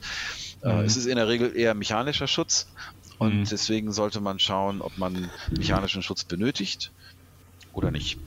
Also da kann ich, da kann ich aus Erfahrung sprechen, kann helfen, aber ich habe halt meistens dann, wenn, einen, äh, einen Polfilter vor, vor dem Objektiv. Also weil ich dann äh, Spiegelungen und so äh, mhm. entfernen möchte. Deswegen hat er sich für mich niemals so die, die Frage gestellt, einen UV-Filter vorne ja, also wahrscheinlich machst du dann auch eher Landschaft. Ja, ja, ich mache dann ähm, genau. Landschaften. Ähm, da kommt es natürlich auch auf äh, das Thema Lichtstärke und so nicht so an. Ein Polfilter nimmt natürlich äh, ein bisschen Licht weg. Genau. Ähm, ich sag mal, jemand, der Reportage macht, wird nicht auf die Idee kommen, Polfilter da immer drauf zu lassen. Äh, ja. Das muss man dann gucken. Ich sag mal, wenn ich äh, Reportagen mache, wo es dann halt auch, wie gesagt, mal ein bisschen hin und her geht, vielleicht auf Demos oder sowas, würde ich definitiv einen Filter davor schrauben. Mhm. Ähm, reicht ja auch manchmal schon eine Gürtelschnalle aus, um so eine Frontlinse äh, zu ruinieren, wenn man an Leuten vorbeirennt ne? und eine mm, Kamera mm. umhängen hat. Ähm, aber mein Tipp, wenn UV-Filter, nehmt was Vernünftiges, was dann eben nicht zu optischen Problemen führt, weil äh, mm. letztendlich äh, das Ganze ist nur so gut wie das äh, schwächste Glied in der Kette und dann sollte halt der UV-Filter dann auch taugen oder auf dem Niveau des Objektivs sein, sagen wir es mal so. Mm, genau. Ja, oder alternativ eine Gegenlichtblende dann kommt man nicht so schnell vorne dran. Richtig, genau. Also für den rostigen Nagel aus der Wand hilft auch eine Streulichtblende. Also dann, ja. der macht halt Abstand. Ne? Ja, das habe ich meiner Frau eingeprügelt, dass wenn also wir auf Hochzeiten sind, dass die ja. das erste, was sie macht, Gegenlichtblende drauf. Genau, ja, aber dann ist, richtig rum und nicht verkehrt rum zum Transport, sondern dann auch wirklich umdrehen. Ja, ja genau. Sieht man ja auch leider öfters. Mhm. Ja. Also eine Streulichtblende ist tatsächlich auch ein Schutz, ne? weil einfach da der Abstand, um mechanischen Schaden hinzuzufügen, äh, dann auch oft groß genug ist, damit das nicht passiert. Ja. Ja, dann würde ich sagen, gehen wir mal so ein bisschen mehr in die technische Tiefe, hätte ich jetzt mal vorgeschlagen. Mhm. Ähm, wir können mal, du hast jetzt von, von Linsen, Lin, Linsen, Linsenvergütungen angefangen, gerade vorhin das anzureißen. Ähm, inwieweit spielt denn die Vergütung eine Rolle, wenn ich jetzt zum Beispiel, also ich versuche seit Jahren immer wieder und ich bin einfach zu blöd dazu, ich weiß nicht warum, äh, irgendwelche Lensflares in die Linse rein, also ins Bild rein zu fotografieren. Mhm. Und ich habe dann mal, hier liest man, das liegt an den, äh, am Schliff oder es liegt am, äh, an der Vergütung oder es geht einfacher, wenn Dreck in der Linse ist. Also hat die Vergütung was mit gerade mit irgendwelchen Lensflares oder so zu tun? Oder was bringt einem die Vergütung an sich überhaupt? Ja, äh, tatsächlich ist die Vergütung dazu da, Reflexion zu unterdrücken. Das heißt, äh, je besser dein Objektiv ist in Sachen Vergütung, desto schwerer wirst du es haben, Lensflares zu erzeugen. Das ja, ist ein Zweck der Übung. ähm, der Aufwand ist hat auch damit zu tun, den man betreiben muss, wie die Linsen geformt sind, auch beziehungsweise äh, wie der optische Aufbau des gesamten Objektivs ist. Ähm, deswegen gibt es auch unterschiedliche Linsenvergütungstechnologien, ähm, die manchmal angewandt werden, wenn Licht eher senkrecht auf die Linse trifft oder eher schräg. Äh, dann kann man auch unterschiedliche Vergütungsarten nehmen, die je nachdem für bestimmte Zwecke optimiert sind. Ähm, aber Sinn und Zweck äh, von Linsenvergütung ist das Unterdrücken von Reflexion und natürlich auch für die Erhöhung des Kontrastes, was letztendlich gleichbedeutend ist. Wenn du also Objektive haben willst, die möglichst schöne Lensflares machen, ein möglichst altes Zeug, wo die Vergütung nichts taugt, also so aus den 50er, 60er Jahren, da, da kriegst du das zu Mass. Oder äh, beim China Lens bestellen. Ja, Lensflares werden natürlich dann auch äh, passieren, wenn Fassungsteile nicht wirklich schwarz sind innerhalb des Objektivs oder mhm. Blendenmechaniken, also diese, diese, diese Blendenlamellen nicht schwarz sind, sondern vielleicht so ein bisschen glänzen und dann leicht abgeblendet, das dann eben auch wieder zur Reflexion führen. Ähm, deswegen haben oft äh, so diese Vintage-Objektive, wie man so schön sagt, Altglas, den Effekt, dass äh, man da sehr viel äh, Reflexion und Lensflares bekommt, die man sonst mühselig da in Photoshop dazu basteln muss. Neuere, moderne Objektive haben das eher nicht. Mhm. Ähm, das ist aber auch letztendlich gut so, weil ähm, einem das im Zweifelsfall auch die Aufnahme versauen kann, weil das kriegt man ja auch nicht mhm. mehr weg. Das ist dann halt das da. Stimmt. Ne? Ja. ja, das, ja, das ist, richtig. Witzigerweise ist es bei der Fotografie total unerwünscht, aber was Kino und so angeht, ist das sehr erwünscht. Das ist richtig. Äh, so mal ja, mal nein, aber ist zum Beispiel auch ein Grund, weswegen wir extra ähm, äh, bei den Cine-Objektiven auch eine Serie rausgebracht haben, äh, die nennt sich Sumire Prime, äh, wo die Vergütungstechnik eher retro ist, also eher zurückgenommen, mhm. damit mhm. die genau diese Lensflares erzeugt. Mhm. Also es gibt tatsächlich bei Canon eine spezielle Serie für äh, die äh, Filmkameras, die genau das macht. Und Sind da die hat man eine andere Vergütung genommen. Sind die auch anamorph oder teils, Nein. teils? Nein. Nein. Gerade. Also ich, ich weiß, dass von Lens Baby zum Beispiel, da gibt es jetzt ein Objektiv. Ähm, das hat, also es ist ein Fischei, glaube ich, das hat innen drin einen polierten Tubus, also innen nicht schwarz. Mhm. Und das macht einen richtig geilen Effekt ins Bild, sag ich mal. Aber ich glaube, das ist auch nicht so Mainstream-Zeug. Nee, und den machst du dann drei, vier Mal und dann ist doch auch irgendwann gut. Also, ich sag mal, es gibt auch so diese klassischen russischen Standardobjektive, so ein 58er Helios, das kriegst du mit M42 auch auf alle Canon-Kameras drauf und wahrscheinlich auch auf Nikon und andere. Mhm. Ähm, das ist innen drin auch so schlecht beschichtet, äh, sowohl von den Linsen als auch von der Fassung her, das äh, macht richtig Kirmes. Also so was so die äh, Re Reflexe angeht, die kriegt man so für 25 Euro, da mhm. hat man Spaß mit, aber das ist halt ein Objektiv für einen bestimmten Look, den man vielleicht mal für eine bestimmte Atmosphäre haben will. Aber wenn man, äh, sag ich mal, eher technisch ähm, äh, fotografiert, dann ähm, eher nicht. Ja, wenn, man kann auch den ganzen Schnickschnack auch nachbearbeiten. Mittlerweile geht ja da ja, natürlich. extrem viel. Also wie gesagt, so als, als Effektobjektiv würde ich sowas durchaus nutzen, wenn aber nicht als Ersatz für, sag ich mal, alle normalen ja, das, das äh, Fotoaufgaben, die man so machen möchte. Okay, also ich bin nicht zu blöd zum Lensflares erzeugen, die Objektive Nein. sind einfach Nein, du hast zu, zu gute Objektive. ja, es steht ja Canon drauf. Richtig. Zugegeben nicht auf allen, aber auf dem Großteil. Wie, äh, wenn wir jetzt bei den technischen Sachen sind, wie werden denn Objektive entwickelt? Das ist natürlich jetzt eine sehr allgemeine Frage. Aber wie ist dann, gibt es bei euch irgendjemanden, der sagt, oh, ich habe jetzt hier die neue Idee oder sagt Canon, oh, macht jetzt mal das? Oder ist es so eine Mischung? Ja, das ist äh, ziemlich komplexe Abwägung. Ne? Mhm. Ähm, klar gibt es natürlich so Brennweitenbereiche, die sind Mainstream, die will jeder irgendwie haben, so ein 70-200 oder 24-70. Dann gibt es auch immer wieder Objektive, auf die Idee kommt man nicht, dass man sie brauchen könnte, wie zum Beispiel so ein 600 oder 800er 11, was halt eben klein, ja. leicht und kauft man ja. halt mal eben und, und die sind ja gut. Ja. Ähm, das sind natürlich Abwägungen, wo man sich überlegt, wer könnte es kaufen, äh, ist das in guter Qualität äh, produzierbar zu einem bestimmten Preis, der zur Zielgruppe passt. Ähm, auch das muss irgendwie geguckt werden. Man kann natürlich äh, über diese hoch Leistungsrechengeräte ähm, massig erstklassige Objektive konstruieren äh, auf dem Reißbrett. Mhm. Ähm, man muss natürlich als Hersteller auch immer noch schauen, ist das produzierbar? Sprich, äh, lässt sich das mit den engen Toleranzen machen? Äh, lässt sich das überhaupt montieren? Ist das von der Mechanik her so, dass man äh, das am Ende auch noch zu einem Preis anbieten kann, der äh, akzeptiert wird im Markt?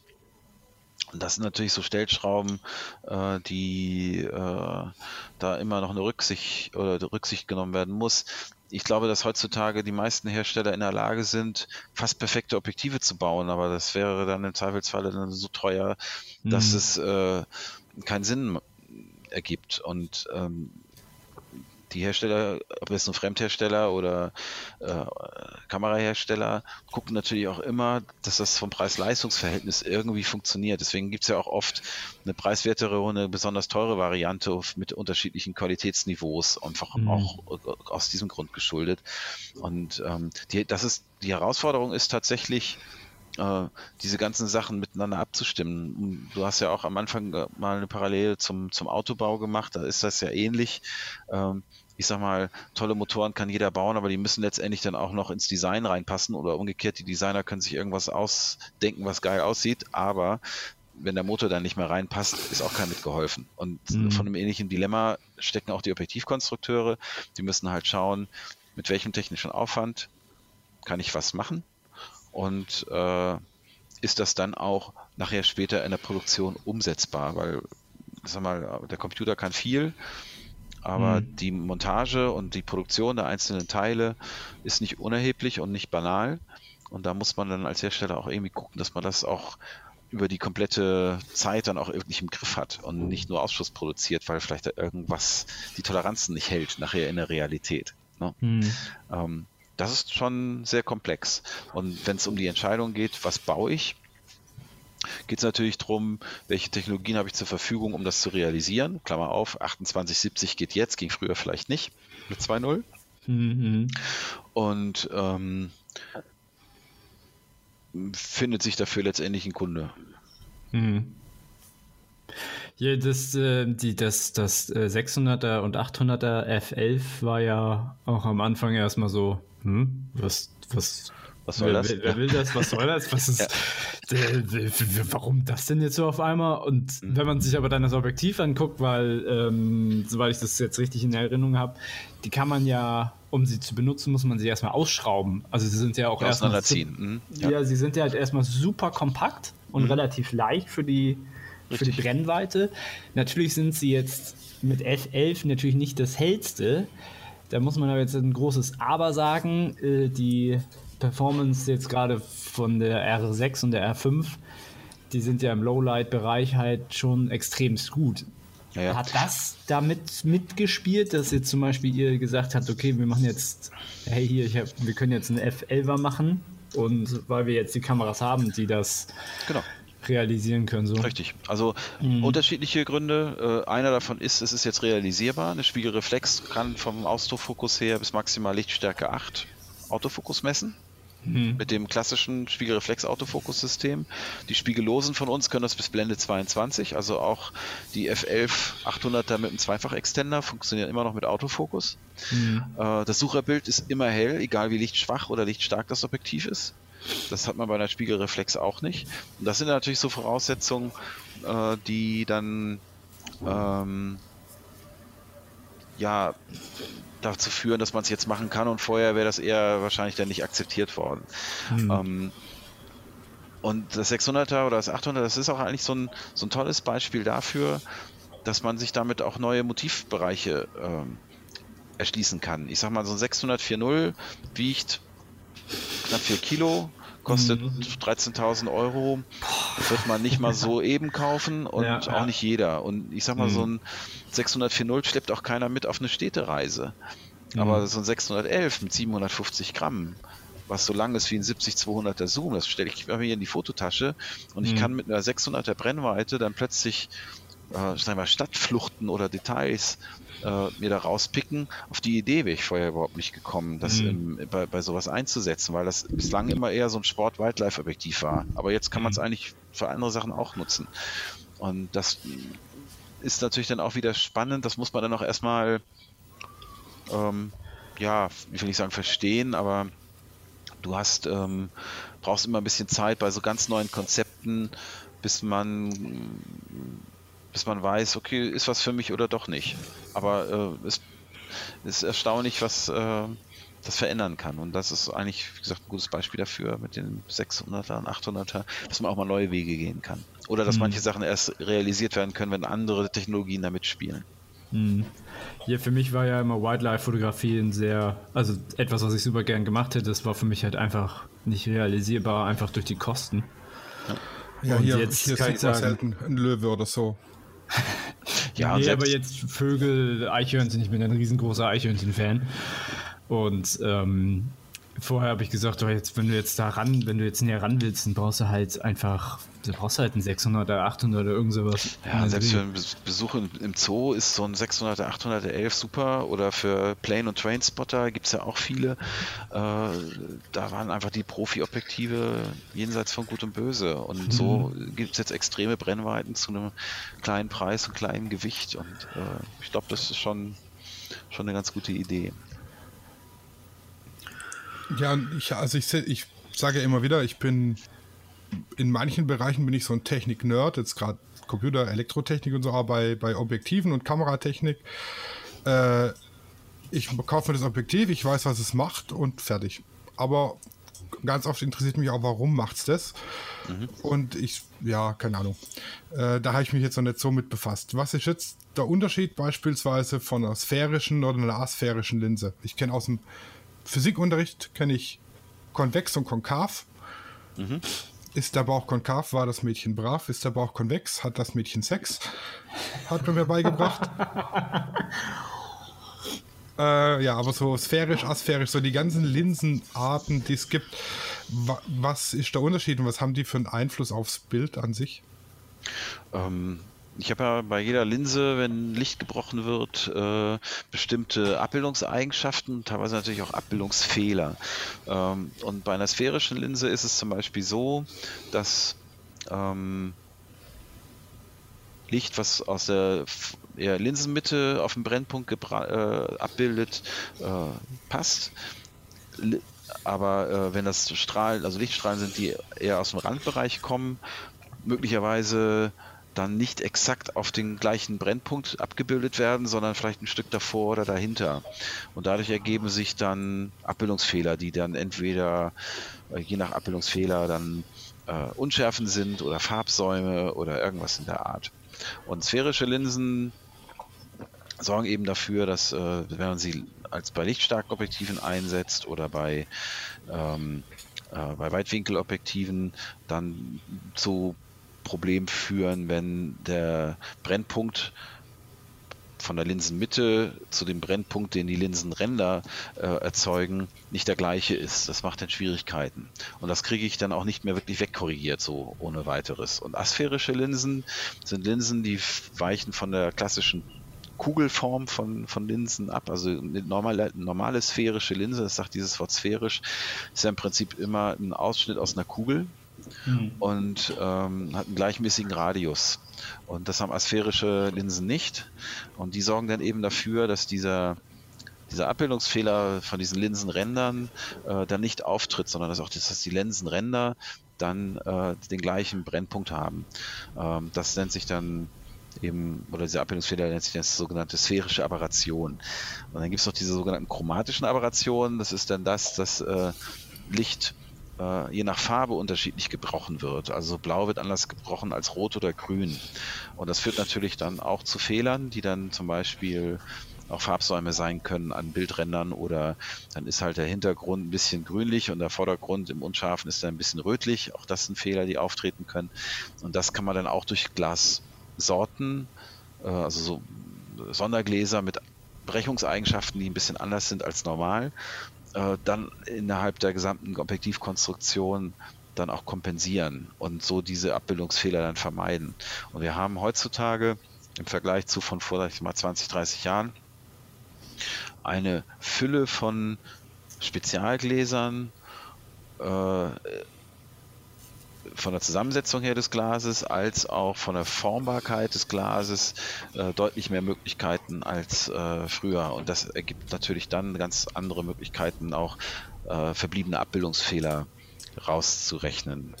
Ähm, und das ist eigentlich das, was halt diese Linsenform oder die Glasarten tatsächlich dann auch bewerkstelligen. Also es gibt ja so einen Exoten, mit denen kennen und auch andere Hersteller dann irgendwann ähm, schon in den 70er Jahren des letzten Jahrhunderts rausgekommen sind. Das sind sogenannte Calciumfluoridlinsen. Ähm, das ist überhaupt kein Glas, sondern das ist ein künstlich gezüchtetes Kristall, ähm, das eben äh, Glaseigenschaften hat, aber eben andere. Und die wurden schon bei den großen Teleobjektiven schon sehr früh eingesetzt, um, äh, um Abbildungsfehler zu korrigieren. Also erstmal sehr erfindungsreich, aber früher war es halt so, da diese Sonderdinger, die waren halt extrem teuer oder schwierig in der Verarbeitung oder anfällig für sag ich mal, Feuchtigkeit. Und äh, man hat dann immer irgendwie geguckt, kriegt man andere Glassorten hin oder andere Schleifverfahren, äh, um mit weniger Aufwand äh, Abbildungsfehler zu korrigieren. Heute ist man da auf einem extrem hohen Niveau. Mhm. Durch den cleveren Ansatz von, von Glassorten und, und Schleiftechniken. Ja.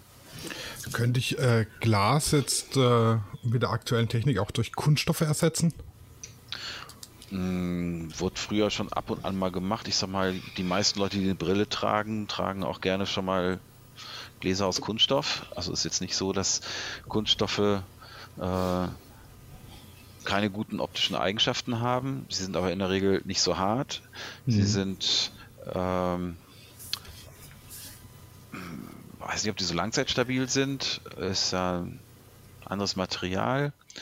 Ähm, und ich glaube, wir machen nicht sicher, ob die Akzeptanz da so groß ist. Die Frage ist auch, Kunststoffgläser sind ja auch nicht unbedingt günstiger als Glasgläser, äh, wo da denn tatsächlich der konstruktive Vorteil dann wäre, außer dass sie vielleicht ein bisschen leichter sind. Ja, das wollte ich gerade sagen. Das wäre halt ein gewichtstechnischer Vorteil, sage ich mal.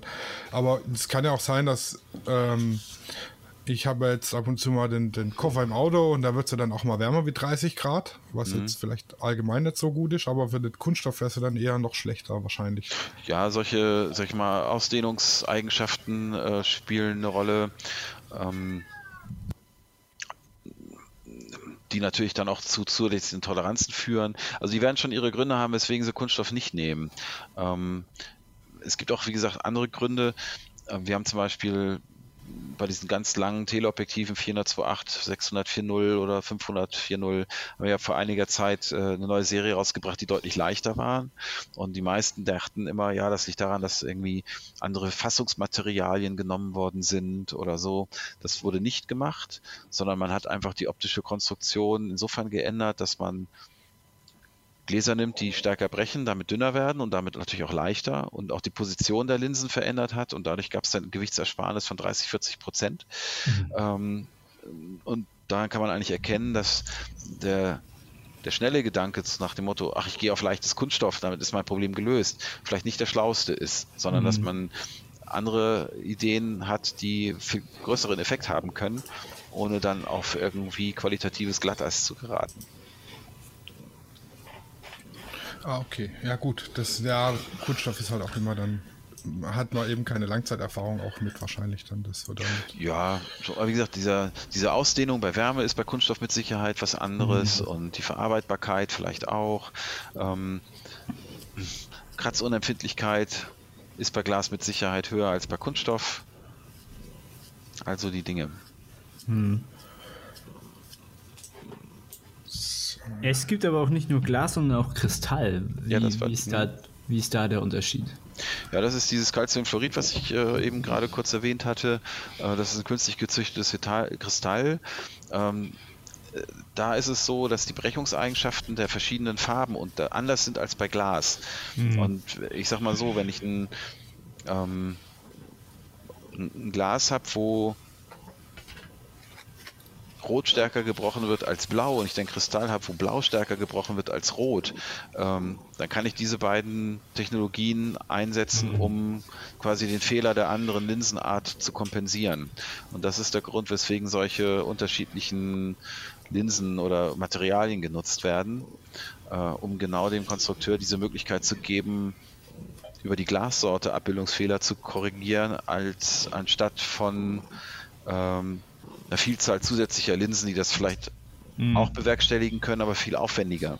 Mhm. Ja, und das äh, macht die Konstruktion dann auch leichter. Mhm. Ja, da Mann, kommt Mann, auch Mann. bestimmt auch noch mehr dazu. Irgendwann jetzt so. Das entwickelt sich noch mehr Kristalle. Ja, diese Kristallgeschichten, äh, die werden im Moment eigentlich eher weniger tatsächlich, weil man andere Linsenrezepte, also Glasrezepte hat, die das fast genauso erreichen mhm. aber ohne Nachteile zu haben. Äh, Fluoridlinsen ja. haben den Nachteil, dass die äh, wesentlich empfindlicher sind in Sachen auch Feuchtigkeit äh, und Verarbeitung deutlich schwieriger ist. Ähm, und man eigentlich froh ist, dass man zum Beispiel durch, wie bei Ken nennt man das UD-Linsen, dass man mit, mit zwei UD-Linsen oder Super-UD-Linsen ähnlichen Effekt hinbekommt wie mit einer Calciumfluorid-Linse und das vielleicht mhm. in Summe dann einfacher ist, das so zu bewerkstelligen als mit künstlichen Kristallen. Aber es ist trotzdem mm, immer noch in dem quasi in dem Werkzeugkasten drin, dass wenn das sich dann eben ergibt, dass man diese Sondergläser besonders also effizient einsetzen kann, dann wird man es eben auch tun. Ja, jetzt hatte ich mir noch notiert in meiner Liste ähm, wieder was Canon-spezifisches. Was ist denn der Unterschied zwischen dem L-Objektiv und dem Rest? Ja, also L-Objektive also L stand ursprünglich mal für Luxury. Äh, gut, es geht jetzt hier nicht um eine besonders tolle Uhr, äh, sondern natürlich um Objektive, die äh, bestimmten äh, bestimmte Leistungen bringen. Früher hat man das definiert über eine bestimmte Anzahl von Sondergläsern, die verbaut worden ist oder so. Das ist aber heute tatsächlich auch schon der Fall bei Objektiven, die nicht aus der L-Serie stammen. Äh, die L-Serie-Objektive sind natürlich kompromissloser auf Abbildungsleistung konstruiert und nicht so sehr auf, sag ich mal, einen optimalen Preispunkt. Deswegen sind die natürlich oft auch sehr teuer, aber eben, wie gesagt, dann auch optisch in der Regel auch noch ein gut Stück besser als die Nicht-L-Objektive. Sie sind konstruktiv auch oft robuster äh, gehalten, äh, durch, auch durch Abdichtungen und so weiter, um eben auch unter schlechten Bedingungen äh, draußen die Objektive einsetzen zu können im Regen oder sowas. Ähm, Im Prinzip kann man stumpf sagen, das ist die Profilinie. Hm. Aber in der Regel gibt es dafür konstruktive Gründe und eben auch eben diese besondere Robustheit. Ja, also die L-Objektive sind fast alle abgedichtet, außer ganz alte oder die TSE-Objektive, die aufgrund von dieser Schwenk- und Schiebemechanik nicht abgedichtet werden können in dem Maße, ähm, meistens ja drin eingesetzt werden, ähm, ist halt ein Charakteristikum dieser L-Objektive. Und manche sind halt auch in einer anderen Farbe gehalten, halt in weiß. Das hat in der Regel thermische Gründe, weil äh, weiß natürlich stärker Licht reflektiert und äh, nicht so sehr aufheizt und dadurch die Ausdehnung des, der Fassung äh, äh, durch Hitze nicht so stark ist wie bei schwarzen Objektiven, wo dann, sag ich mal, im Stadion die Sonne drauf knallt über Stunden. Ja.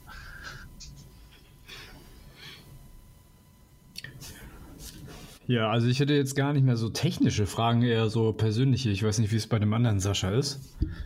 Hm, nochmal, ich hab, war gerade von der Katze abgelenkt. Die hat an der Tür gekratzt und wollte rein. Das, äh, nee, ich habe gar nicht mehr jetzt so die technischen Fragen, sondern eher so die eher so subjektive Fragen. Wie ist das bei dir? Ja, technisch wäre ich auch durch. Ich, mhm. Ja. Tilt Shift haben wir angesprochen. Fisheye brauchen wir, glaube ich, nicht. Das macht, weiß ja jeder, was es macht. Mhm. Äh, sonst. Also, wenn wir technisch nichts vergessen haben, wenn wir was vergessen haben, liefern wir einfach nach. Ansonsten kannst du gern mit einem subjektiven genau. Kreuzverhör beginnen. Kreuzverhör, ja. ja, Guido, es ja. sind eigentlich zwei Fragen. Ähm, welches Objektiv hat dich so in den letzten Jahren oder überhaupt jetzt in deinem Werdegang so richtig, also technisch äh, fasziniert? Und mit welchem Objektiv hast du so in der letzten Zeit so richtig gerne gearbeitet? Ja, ich bin natürlich auch eher jemand aus der Porträtfraktion. Ich mache eigentlich keine Sportfotografie oder Wildlife auch nicht wirklich. Insofern ist natürlich da mein ähm, ähm, ja, meine Faszination dann auch eher so in diesem mittleren Brennweitenbereich da. Also tatsächlich, ähm, ich fotografiere halt schon sehr, sehr lange. Ich, auch immer mit Spiegelreflex. Ich tat mich anfangs mit den elektronischen Suchern bei Spiegellosen ein bisschen schwer. Mhm. Aber als ich dann gesehen habe, was die äh, neuen Objektive so können, war das denn schon so ein ziemlicher Kick. Also ich sag mal, dieses 85 1,2, das ist sensationell. Das ist für mich so in der Porträtfotografie so dieses berühmte, ich nehme was mit auf die einsame Insel. Ähm, mhm. Weil das einfach einen ganz tollen Look hat äh, und äh, technisch überhaupt keine Kompromisse eingeht. Sensationell faszinierend. Und natürlich auch das 2870er ist auch so ein Kandidat.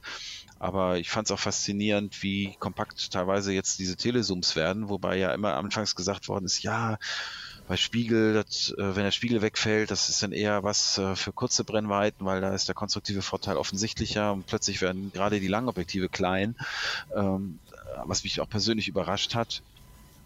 Aber wenn es darum geht, welches Objektiv wäre so mein mein Favorit, den ich nicht mehr hergeben würde, wäre das definitiv das neue 85 1,2.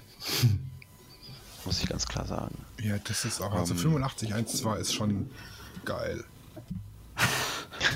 Da ist man aber auch froh, wenn du so einen Augenautofokus hast, oder? Ja, also, äh, da hat sich natürlich auch was geändert. Also ich kann mich mhm. noch gut erinnern mit dem EF, was ich vorher auch hatte, also 1,2er und äh, Spiegelreflex. Da war ich ja meistens im Watchshot-Bereich unterwegs und bloß nicht atmen, das Model bloß nicht bewegen und dann war mhm. trotzdem die Ausschussquote nicht klein. Mhm. Und mit dem neuen System äh, Objektiv auf Ser oder Autofokus auf Servo, Augenerkennung, praktisch immer ein Treffer. Mhm. Also ich muss mich nicht mehr konzentrieren auf, äh, sag ich mal, das Thema Autofokus, weil er sitzt und äh, auch auf Abbildungsleistung bei Offenblende auch nicht. Das heißt, ob jetzt nun die Person ein bisschen von der Bildmitte raus ist, vielleicht in einem Bereich, wo früher die Abbildungsleistung dann schon nicht mehr so dolle war bei Offenblende. Das habe ich bei dem neuen 85er nicht. Das ist eigentlich schon bei Offenblende bis zum Rand hin scharf. Also mhm. ich muss eigentlich nicht mehr drüber nachdenken, über Restriktionen oder Zugeständnisse, die ich aus der Objektivtechnik irgendwie machen muss. Ich kann mich eigentlich aufs Fotografieren konzentrieren und muss nicht mehr über die Technik nachdenken. Mhm. Das ist eigentlich das, was äh, toll ist, weil eigentlich sind dafür Objektive da, dass ich damit arbeite und nicht die Objektive mit mir, so ungefähr. Ja. Äh, und das hat sich halt tatsächlich getan. Also das ist ein Riesensprung und mit dem ich nicht so in, in der Größenordnung gerechnet hätte noch vor ein paar Jahren, dass der nochmal so stattfinden wird. Mhm. Ja, ja, das ist krass halt, weil du halt schon jetzt länger, länger Erfahrung damit hast. Das ist schon krass, dass man dann jetzt noch dich begeistern kann. Ja, und es gibt auch immer wieder so Dinger, wo ich auch nicht mitgerechnet habe. So ein L24 hätte ich auch nie gedacht, dass das besser ist als unsere 14er Festbrennweite. Ja, mhm. ähm, ist natürlich ein Brocken, aber äh, das ist auch äh, fantastisch in der, in der Qualität und äh, ohne jetzt ein langweiliges Objektiv zu sein. Ich sag mal, man kann ja auch äh, technisch irgendwie perfekt sein, aber dann haben die Bilder keinen Charakter mehr. Und das ist auch bei dem 85er so. Die Bilder haben trotzdem noch einen gewissen Look mhm. äh, und sind nicht übertrieben perfekt, ähm, aber sie sind, haben halt keine Schwächen. Und mhm. das haben wir halt bei einigen neueren Sachen äh, in der letzten Zeit öfters schon gehabt. Ähm, deswegen lohnt es sich tatsächlich oft auch, äh, sich neue Konstruktionen mal anzugucken, auch wenn man vielleicht mit der alten zufrieden war, weil man vielleicht gar nicht weiß, was ähm, da noch unterm Strich besser geworden ist. Mhm. Ja, ich bin ja so ein ja, bisschen dieses Verweigerer von neuer Technik, muss ich ehrlich sagen. Verweigerer, ja.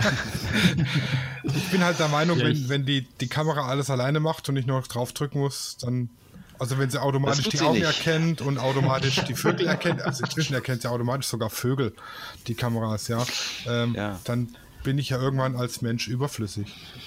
Nee, das ist mal nicht, weil äh, du, du entscheidest, wie dein Motiv aussehen soll. Also ich bin, ähm, ich kann das gut nachvollziehen. Ne, so nach dem Motto, ich will noch was machen, um das Bild auch möglichst gut zu haben, das kann es ja jeder machen. Genau. Aber genau. eigentlich kann ich mich, äh, finde ich das extrem gut, dass die Kameras und auch die neuen Objektive so gut sind und auch so, ich will nicht sagen so automatisiert, sind sie ja gar nicht, dass ich mich nicht mehr so sehr um, um, um technische Einstellung kümmern muss. Ich kann mich um die Gestaltung kümmern. Und ich kriege da eigentlich Sachen abgenommen, äh, die mich die fehlerbehaftet waren und die mich eigentlich abgelenkt haben vom eigentlichen kreativen Arbeiten. Mhm. Sondern ich habe dann eh viel technisch gearbeitet. So nach dem Motto, Hauptsache, ich arbeite so, dass das Ding nachher technisch okay ist, aber dann vergisst man auch teilweise ähm, das Motiv. Und das hast du natürlich gerade zum Beispiel in der, vielleicht in der Landschaftsfotografie nicht so, aber in der Porträtfotografie sehr stark, dass wenn du abgelenkt wirst durch irgendeinen technischen Firlefanz, um den du dich kümmern musst, du das äh, das Porträtieren an sich vergisst. Mhm. Ja? Weil du musst dich um die Technik kümmern. Und jetzt habe ich eine Situation, wo ich sage, nö, ich muss mich eigentlich nicht mehr um die Technik kümmern. Ich gucke mich jetzt um Ausschnitt, um Blick, um Mimik äh, und kann mich voll darauf konzentrieren. Es wird trotzdem ein großartiges Foto. Äh, in der Hinsicht entlastet mich das. Mhm. Ja gut, das ist ja, natürlich. Weil der kreative Blick ist, mach, hat die, den hat die Kamera nicht. Den hast nur du oder ich äh, beim Fotografieren und äh, ein tolles Motiv ist immer noch der Mensch, der es macht, nie die mhm. Kamera. Ja, die hilft höchstens, dass es dann technisch nicht in die Hose geht. Ja, ich werde dieses Jahr den, den das äh, System sozusagen wechseln von Spiegelreflex auf Spiegellos. Ja, da weigere ich mich noch so ein bisschen. Jetzt ist die, ich muss halt die, die Frage, Guido, aus deiner Sicht, der Spiegel, hat er noch lange zu leben oder wird er aussterben? Wie so eine bedrohte Tierart. Hat er lange zu leben? Also er ist zumindest eine bedrohte Tierart, äh, aber es mhm. liegt nicht daran, dass äh, ein Spiegel schlecht ist, sondern dass die Vorteile der Spiegelreflextechnologie ähm, immer spezieller wird. Ich sage mal, ein optischer Sucher hat den Vorteil, dass der keinerlei Verzögerung hat. Mm, ja. Ein elektronischer Sucher hat immer, egal wie gut die Technik werden wird, immer einen leichten Versatz, weil ja ein Bild über den Bildsensor aufgenommen werden muss. Es muss von analog auf digital gewandelt werden, von digital auf den elektronischen Sucher übertragen wird. Der wandelt das wieder in ein Bild, was ich mir angucke. Und das braucht immer eine gewisse Zeit. Die wird immer kürzer, aber die wird nie null. Und Mhm. ein Spiegelreflexsucher ist immer verzögerungsfrei und braucht natürlich auch viel weniger Strom. Das heißt, die, die schnelle Reportagen machen, Sportfotografie äh, und, und viel mitziehen bei schnellen Sportarten, die werden zum Beispiel so einen Spiegel ähm, immer brauchen, denke ich, oder zumindest noch sehr lange brauchen, um Mhm. äh, dann äh, auf den Punkt auch zu fotografieren zu können. Es ist am Ende aber auch eine Geschmacksfrage. Es gibt auch, sag ich mal, Fotografen, die sagen, ich verliere mit dem elektronischen Sucher den subjektiven Kontakt zum Motiv. Ja, so sage ich jetzt mal. Mhm. Ne, und das Durchgucken ist halt direkter durch einen optischen Sucher. Ja, ne, muss mal gucken, wie viele Leute das letztendlich noch betrifft. Aber ich glaube, dass die Generation, die mit dem Smartphone groß, gewachsen, äh, groß geworden Mhm. ist, dass äh, denen optischer Sucher relativ egal ist. Das stimmt, Ja, das heißt, es wächst eh eine Nutzergeneration nach, die ein elektronisches Bild sowieso so betrachtet, wie sie es mit der spiegellosen betrachten. Ähm, es ist eine Geschmacksfrage und wir werden natürlich auch äh, gucken, wie dann so die, auf lange Sicht die Nachfrage ist bei Spiegelreflexkameras. Aber im Moment ist zumindest die, die Bewegung hin zu einer äh, spiegellosen offensichtlich. Das Gute ist bei Canon zumindest, äh, dass man das mit, mit, miteinander mischen kann. Und es gibt auch viele, gerade viele Profis, die äh, äh, spiegellos und Spiegelreflextechnologie parallel benutzen, je nachdem, was sie damit machen. Mhm. Ja, das, wo du das gesagt hast, so, ähm, ich habe ja selber eine ähm, äh, die EOS, äh, jetzt bin ich ganz durcheinander, eine 6D Mark II, die Buchstabensalat. Und äh, im Urlaub, da habe ich äh, durch den optischen Sucher halt, glaube ich, nur zwei Akkus verbraten. Also, weil sie halt sel selten an ist und halt so wenig Strom ähm, Genau. Ja, zieht. Und das ist halt als Landschaftsfotograf, wenn du unterwegs bist, bist du so, boah, ich weiß jetzt nicht, wann ich das nächste Mal meinen Akku laden kann. Äh, war das schon super angenehm. Ja, solche Themen sind natürlich da. Ich sag mal, wer ein Fußballspiel fotografiert und da tausende Bilder macht, der will auch nicht alle 500 Bilder einen Akku wechseln. Äh, das wird auch nicht funktionieren. Ne? Äh, inzwischen kriegst du natürlich die neuen Kameras auch über Powerbank irgendwie mit Strom versorgt, äh, wenn es denn sein muss. Äh, und eine Spiegelreflexkamera, so eine 6D Mark II oder 5D Mark IV, hat auch Live-View, sodass man so Sachen wie Gesichtserkennung auch bei einer Spiegelreflex eben hat. Vielleicht dann Ja. eben, indem man die Spiegel spiegellos benutzt. Aber das ist ja miteinander, ist verwischt ja. Es ist ja keine Schwarz-Weiß-Geschichte mehr. Ne? Ähm, du hast bestimmte spiegellose Technologien auch in der Spiegelreflex drin. Ja. Ja, aber da muss ich, muss ich sagen, da bin ich tatsächlich ähm, überrascht gewesen, weil da habe ich gar nicht dran gedacht. Ich habe äh, an meiner 5D3 den Batteriegriff dran und zwei Akkus drin und das reicht mir normalerweise für so eine zwölfstündige Hochzeitsreportage vollkommen aus. Und dann hatte ich mir die, weil ich es mal ausprobieren wollte, die EOS R äh, geliehen von einem Fotozubehörverleih. Und ich habe, die hat Akku gefressen, das war un, unfassbar. Ja, der elektronische Sucher braucht mehr Strom als der, das Display hinten.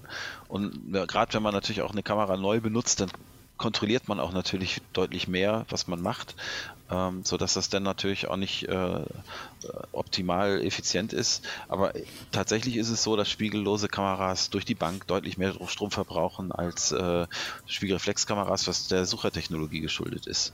Hm, das ja. ist äh, klar.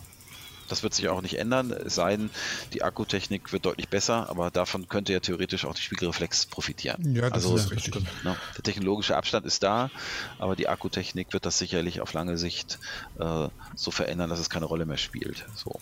Aber das ist auch was, die Akkutechnik, was ich tatsächlich sehr zu schätzen weiß. Ich kann die, die Akkus aus meiner 5D3 kann ich in meiner 6D nehmen, ich kann die in der EOS R nehmen, die passen eigentlich an alle Kameras, die ich hier bei, bei mir Ja, da das Rauf stehen und runter, ja. Ja, Außer das ist echt gut. An, gemacht, der, an ja. der M.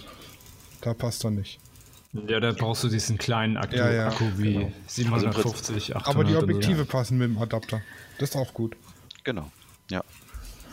Ja, weil ich in, in Urlaub dann nehme ich meistens, also entweder ich nehme die EOS M mit einem, keine Ahnung, Standard zum 1755 oder was es ist mit. Oder mein Handy. Aber ich habe ich hab mir abgewöhnt, meine Spiegelreflex mitzuschleifen, weil der Tourstand durch die Stadt und irgendwann tut er dann der Rücken weh. Da habe ich, äh, bin ich weg von. Mehr trainieren. Ja, ich bin ja schon dabei, mein Gott. Ich habe schon, schon. Ich war das Jahr einmal laufen schon. Ja, aber ich wäre jetzt mit meinen Fragen soweit eigentlich durch. Der Rest wird mir einfallen, wenn wir fertig sind. ja, vielleicht, vielleicht hat der Guido noch eine, eine witz, witzige Ane Anekdote. Ach Gott, jetzt völlig unvorbereitet. Habe ich eine witzige Anekdote? äh, eigentlich nicht, aber das Einzige, was ich vielleicht noch äh, hier mal in den Raum schmeiße, ist, Ja, ja. äh, ich hatte ja anfangs gesagt, aufgrund der Historie, wir haben ja vor über 30 Jahren äh, viele alte kennen FD-User verprellt, weil wir auf das EF-Bajonett gewechselt sind im Jahr 1987.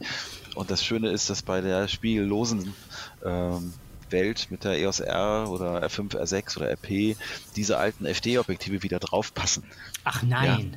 äh, weil das, das, der Grund damals, weswegen es gar nicht ging, war tatsächlich das, das sogenannte Auflagemaß, also sprich der Abstand Bajonett-Filmebene, äh, Sensorebene kürzer war bei der alten Serie als bei der EF-Serie und wir die alten FD-Objektive, selbst wenn man einen mechanischen Adapter hätte konstruieren können, man sie nicht auf unendlich fokussieren konnte.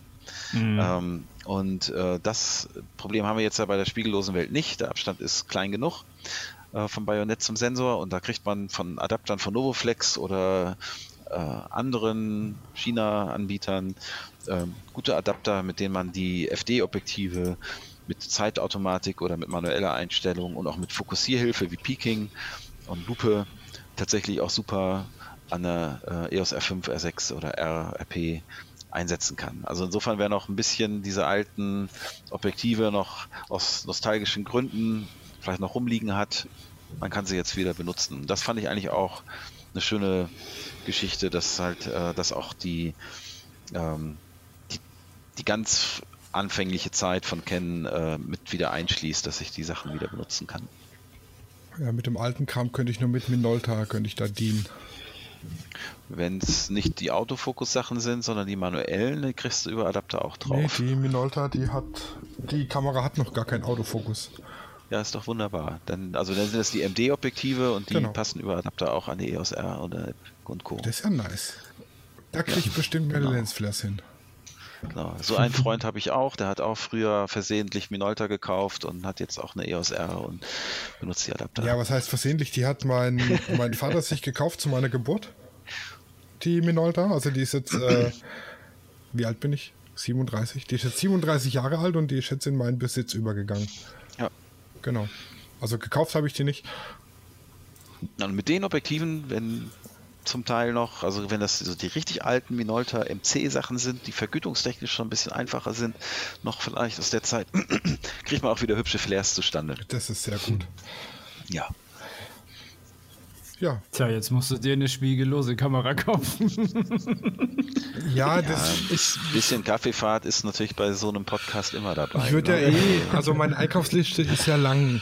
Das Problem ist halt, dass, dass jetzt einfach bedingt durch die aktuelle Situation die, die Einkommensliste nicht so lang ist wie die Einkaufsliste. Sonst wäre schon lange eine R6 in meinem Besitz. Weil die, die 5D3, die hat jetzt dann langsam auch ihren Zenit überschritten, würde ich mal behaupten, was Auslösung und so anbelangt. Ich traue mich schon gar nicht, die auszulesen. Die ist jetzt auch schon, wie, wie lange habe ich die? Fünf Jahre habe ich die jetzt. Und die hat schon einiges an Hochzeiten hinter sich. Ja, von daher wird es mal Zeit. Also Ja. Geld verdienen und die Frau überreden. Die R6 ist keine schlechte Wahl. Definitiv nicht. Ja, das denke ich mir. Ja, sonst wären wir von meiner Seite aus. Ja, ich bin äh, mehr als zufrieden. Ja, genau. Der Guido kann uns noch sagen, wo man seine Bilder angucken kann. Ja, Der hat bestimmt die auch- Webseite heißt einfach guidokrebs.de, ganz stumpf. Social Media. Äh, da sind ein paar Bilder zu sehen. Und äh, Ja, werden wir aber auch sonst in der Beschreibung. Hätte man auch einfach googeln können. genau. Ja, ja, also ich war ja schon drauf. Das ist gar nicht so leicht. Bei Guidos, es gibt viele andere berühmte Guidos. Das wird sehr schnell gemischt. Ja, mit Nachname funktioniert es dann einigermaßen. Ja, ja. ja, aber er hat auch einen Schuss ins Blaue geholfen. Also das ist äh, tatsächlich ganz stumpf guidokrebs.de und fertig. Ja, ja schon. Nee, aber ähm, hat mir tatsächlich auch sehr viel Spaß gemacht. Also erstens waren, waren das tolle Fragen und äh, ich glaube, wir haben einfach auch mal über Dinge gesprochen, die sonst normalerweise tatsächlich nicht ähm, in irgendeiner Form äh, mal besprochen werden. Hm. Wir haben auch einen absoluten neuen Rekord gebrochen, äh, was die Länge angeht. Also die, die, Herausforderung ist natürlich tatsächlich für mich heute gewesen, diese optischen Dinge, wo man ja eigentlich über Sachen spricht, die man sieht, äh, nur auf der Tonspur was sagen zu können. Ja, die, das setzt natürlich auch bei allen, die jetzt heute hier zuhören oder die, äh, voraus, dass man manche Sachen vielleicht sich auch irgendwie versuchen muss vorzustellen, was ich da erzähle. Ich hoffe, das mhm. funktioniert. Die Herausforderung Doch. haben wir seit 26 Wochen jetzt. ja. Uns klappt ganz gut. Ja, Sascha, magst du wieder die Social Medias aufziehen? Ach, ich kann nicht wieder. auswendig. Oh, du hast wieder den. du, kannst, du kannst das so gut. Weißt, weißt du, Ich hatte mir jetzt so einen geilen einen Eröffnungssatz überlegt, ja, mit so einem richtig schönen Wortwitz drin und dann kommst du, ich mach das heute, ja, dann fällt mir der ja. schon weg. Aber du warst ja letztes Mal dran, ne? Ich wollte nämlich eigentlich sagen, so. objektiv betrachtet wird es heute eine gute Sendung. Oh, oh, der geht natürlich runter. Ey, der hat Wochen gebraucht, bis der mir eingefallen ist, ja. ja, ja, aber gut, dir zuliebe. Ähm, wenn wir eure Fragen nicht ausführlich genug beantwortet haben oder ihr noch allgemein Fragen zu Technik habt oder zu Kameras oder ja, die könnt ihr uns gerne schreiben unter www.studioraw.de findet ihr unsere ganzen Kontaktmöglichkeiten, unter anderem äh, E-Mail, äh, Webseite und so weiter und so fort. Ihr könnt uns natürlich erreichen auf Instagram unter Lichtwerke Fotografie zusammen an einem Stück mit zweimal PH. Keine Ahnung, was ich mir da gedacht habe. Und Lichtzeichner unterstrich HH. Wäre schön, wenn ihr uns ein äh, abonniert, dann verpasst ihr keine neue Folge. Und ja, wie gesagt, Fragen immer her damit. Wir versuchen sie zu beantworten.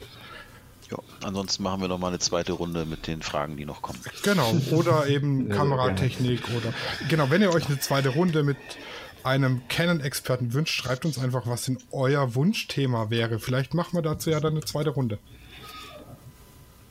Ansonsten, bis nächste Woche. Tschüssi, macht's gut. Tschüss, tschüss. Danke. Ciao. Studio Raw ist eine Produktion von Lichtwerke Fotografie in Zusammenarbeit mit Lichtzeichner Hamburg. Neue Folgen gibt's immer dienstags. Überall, wo es Podcasts gibt.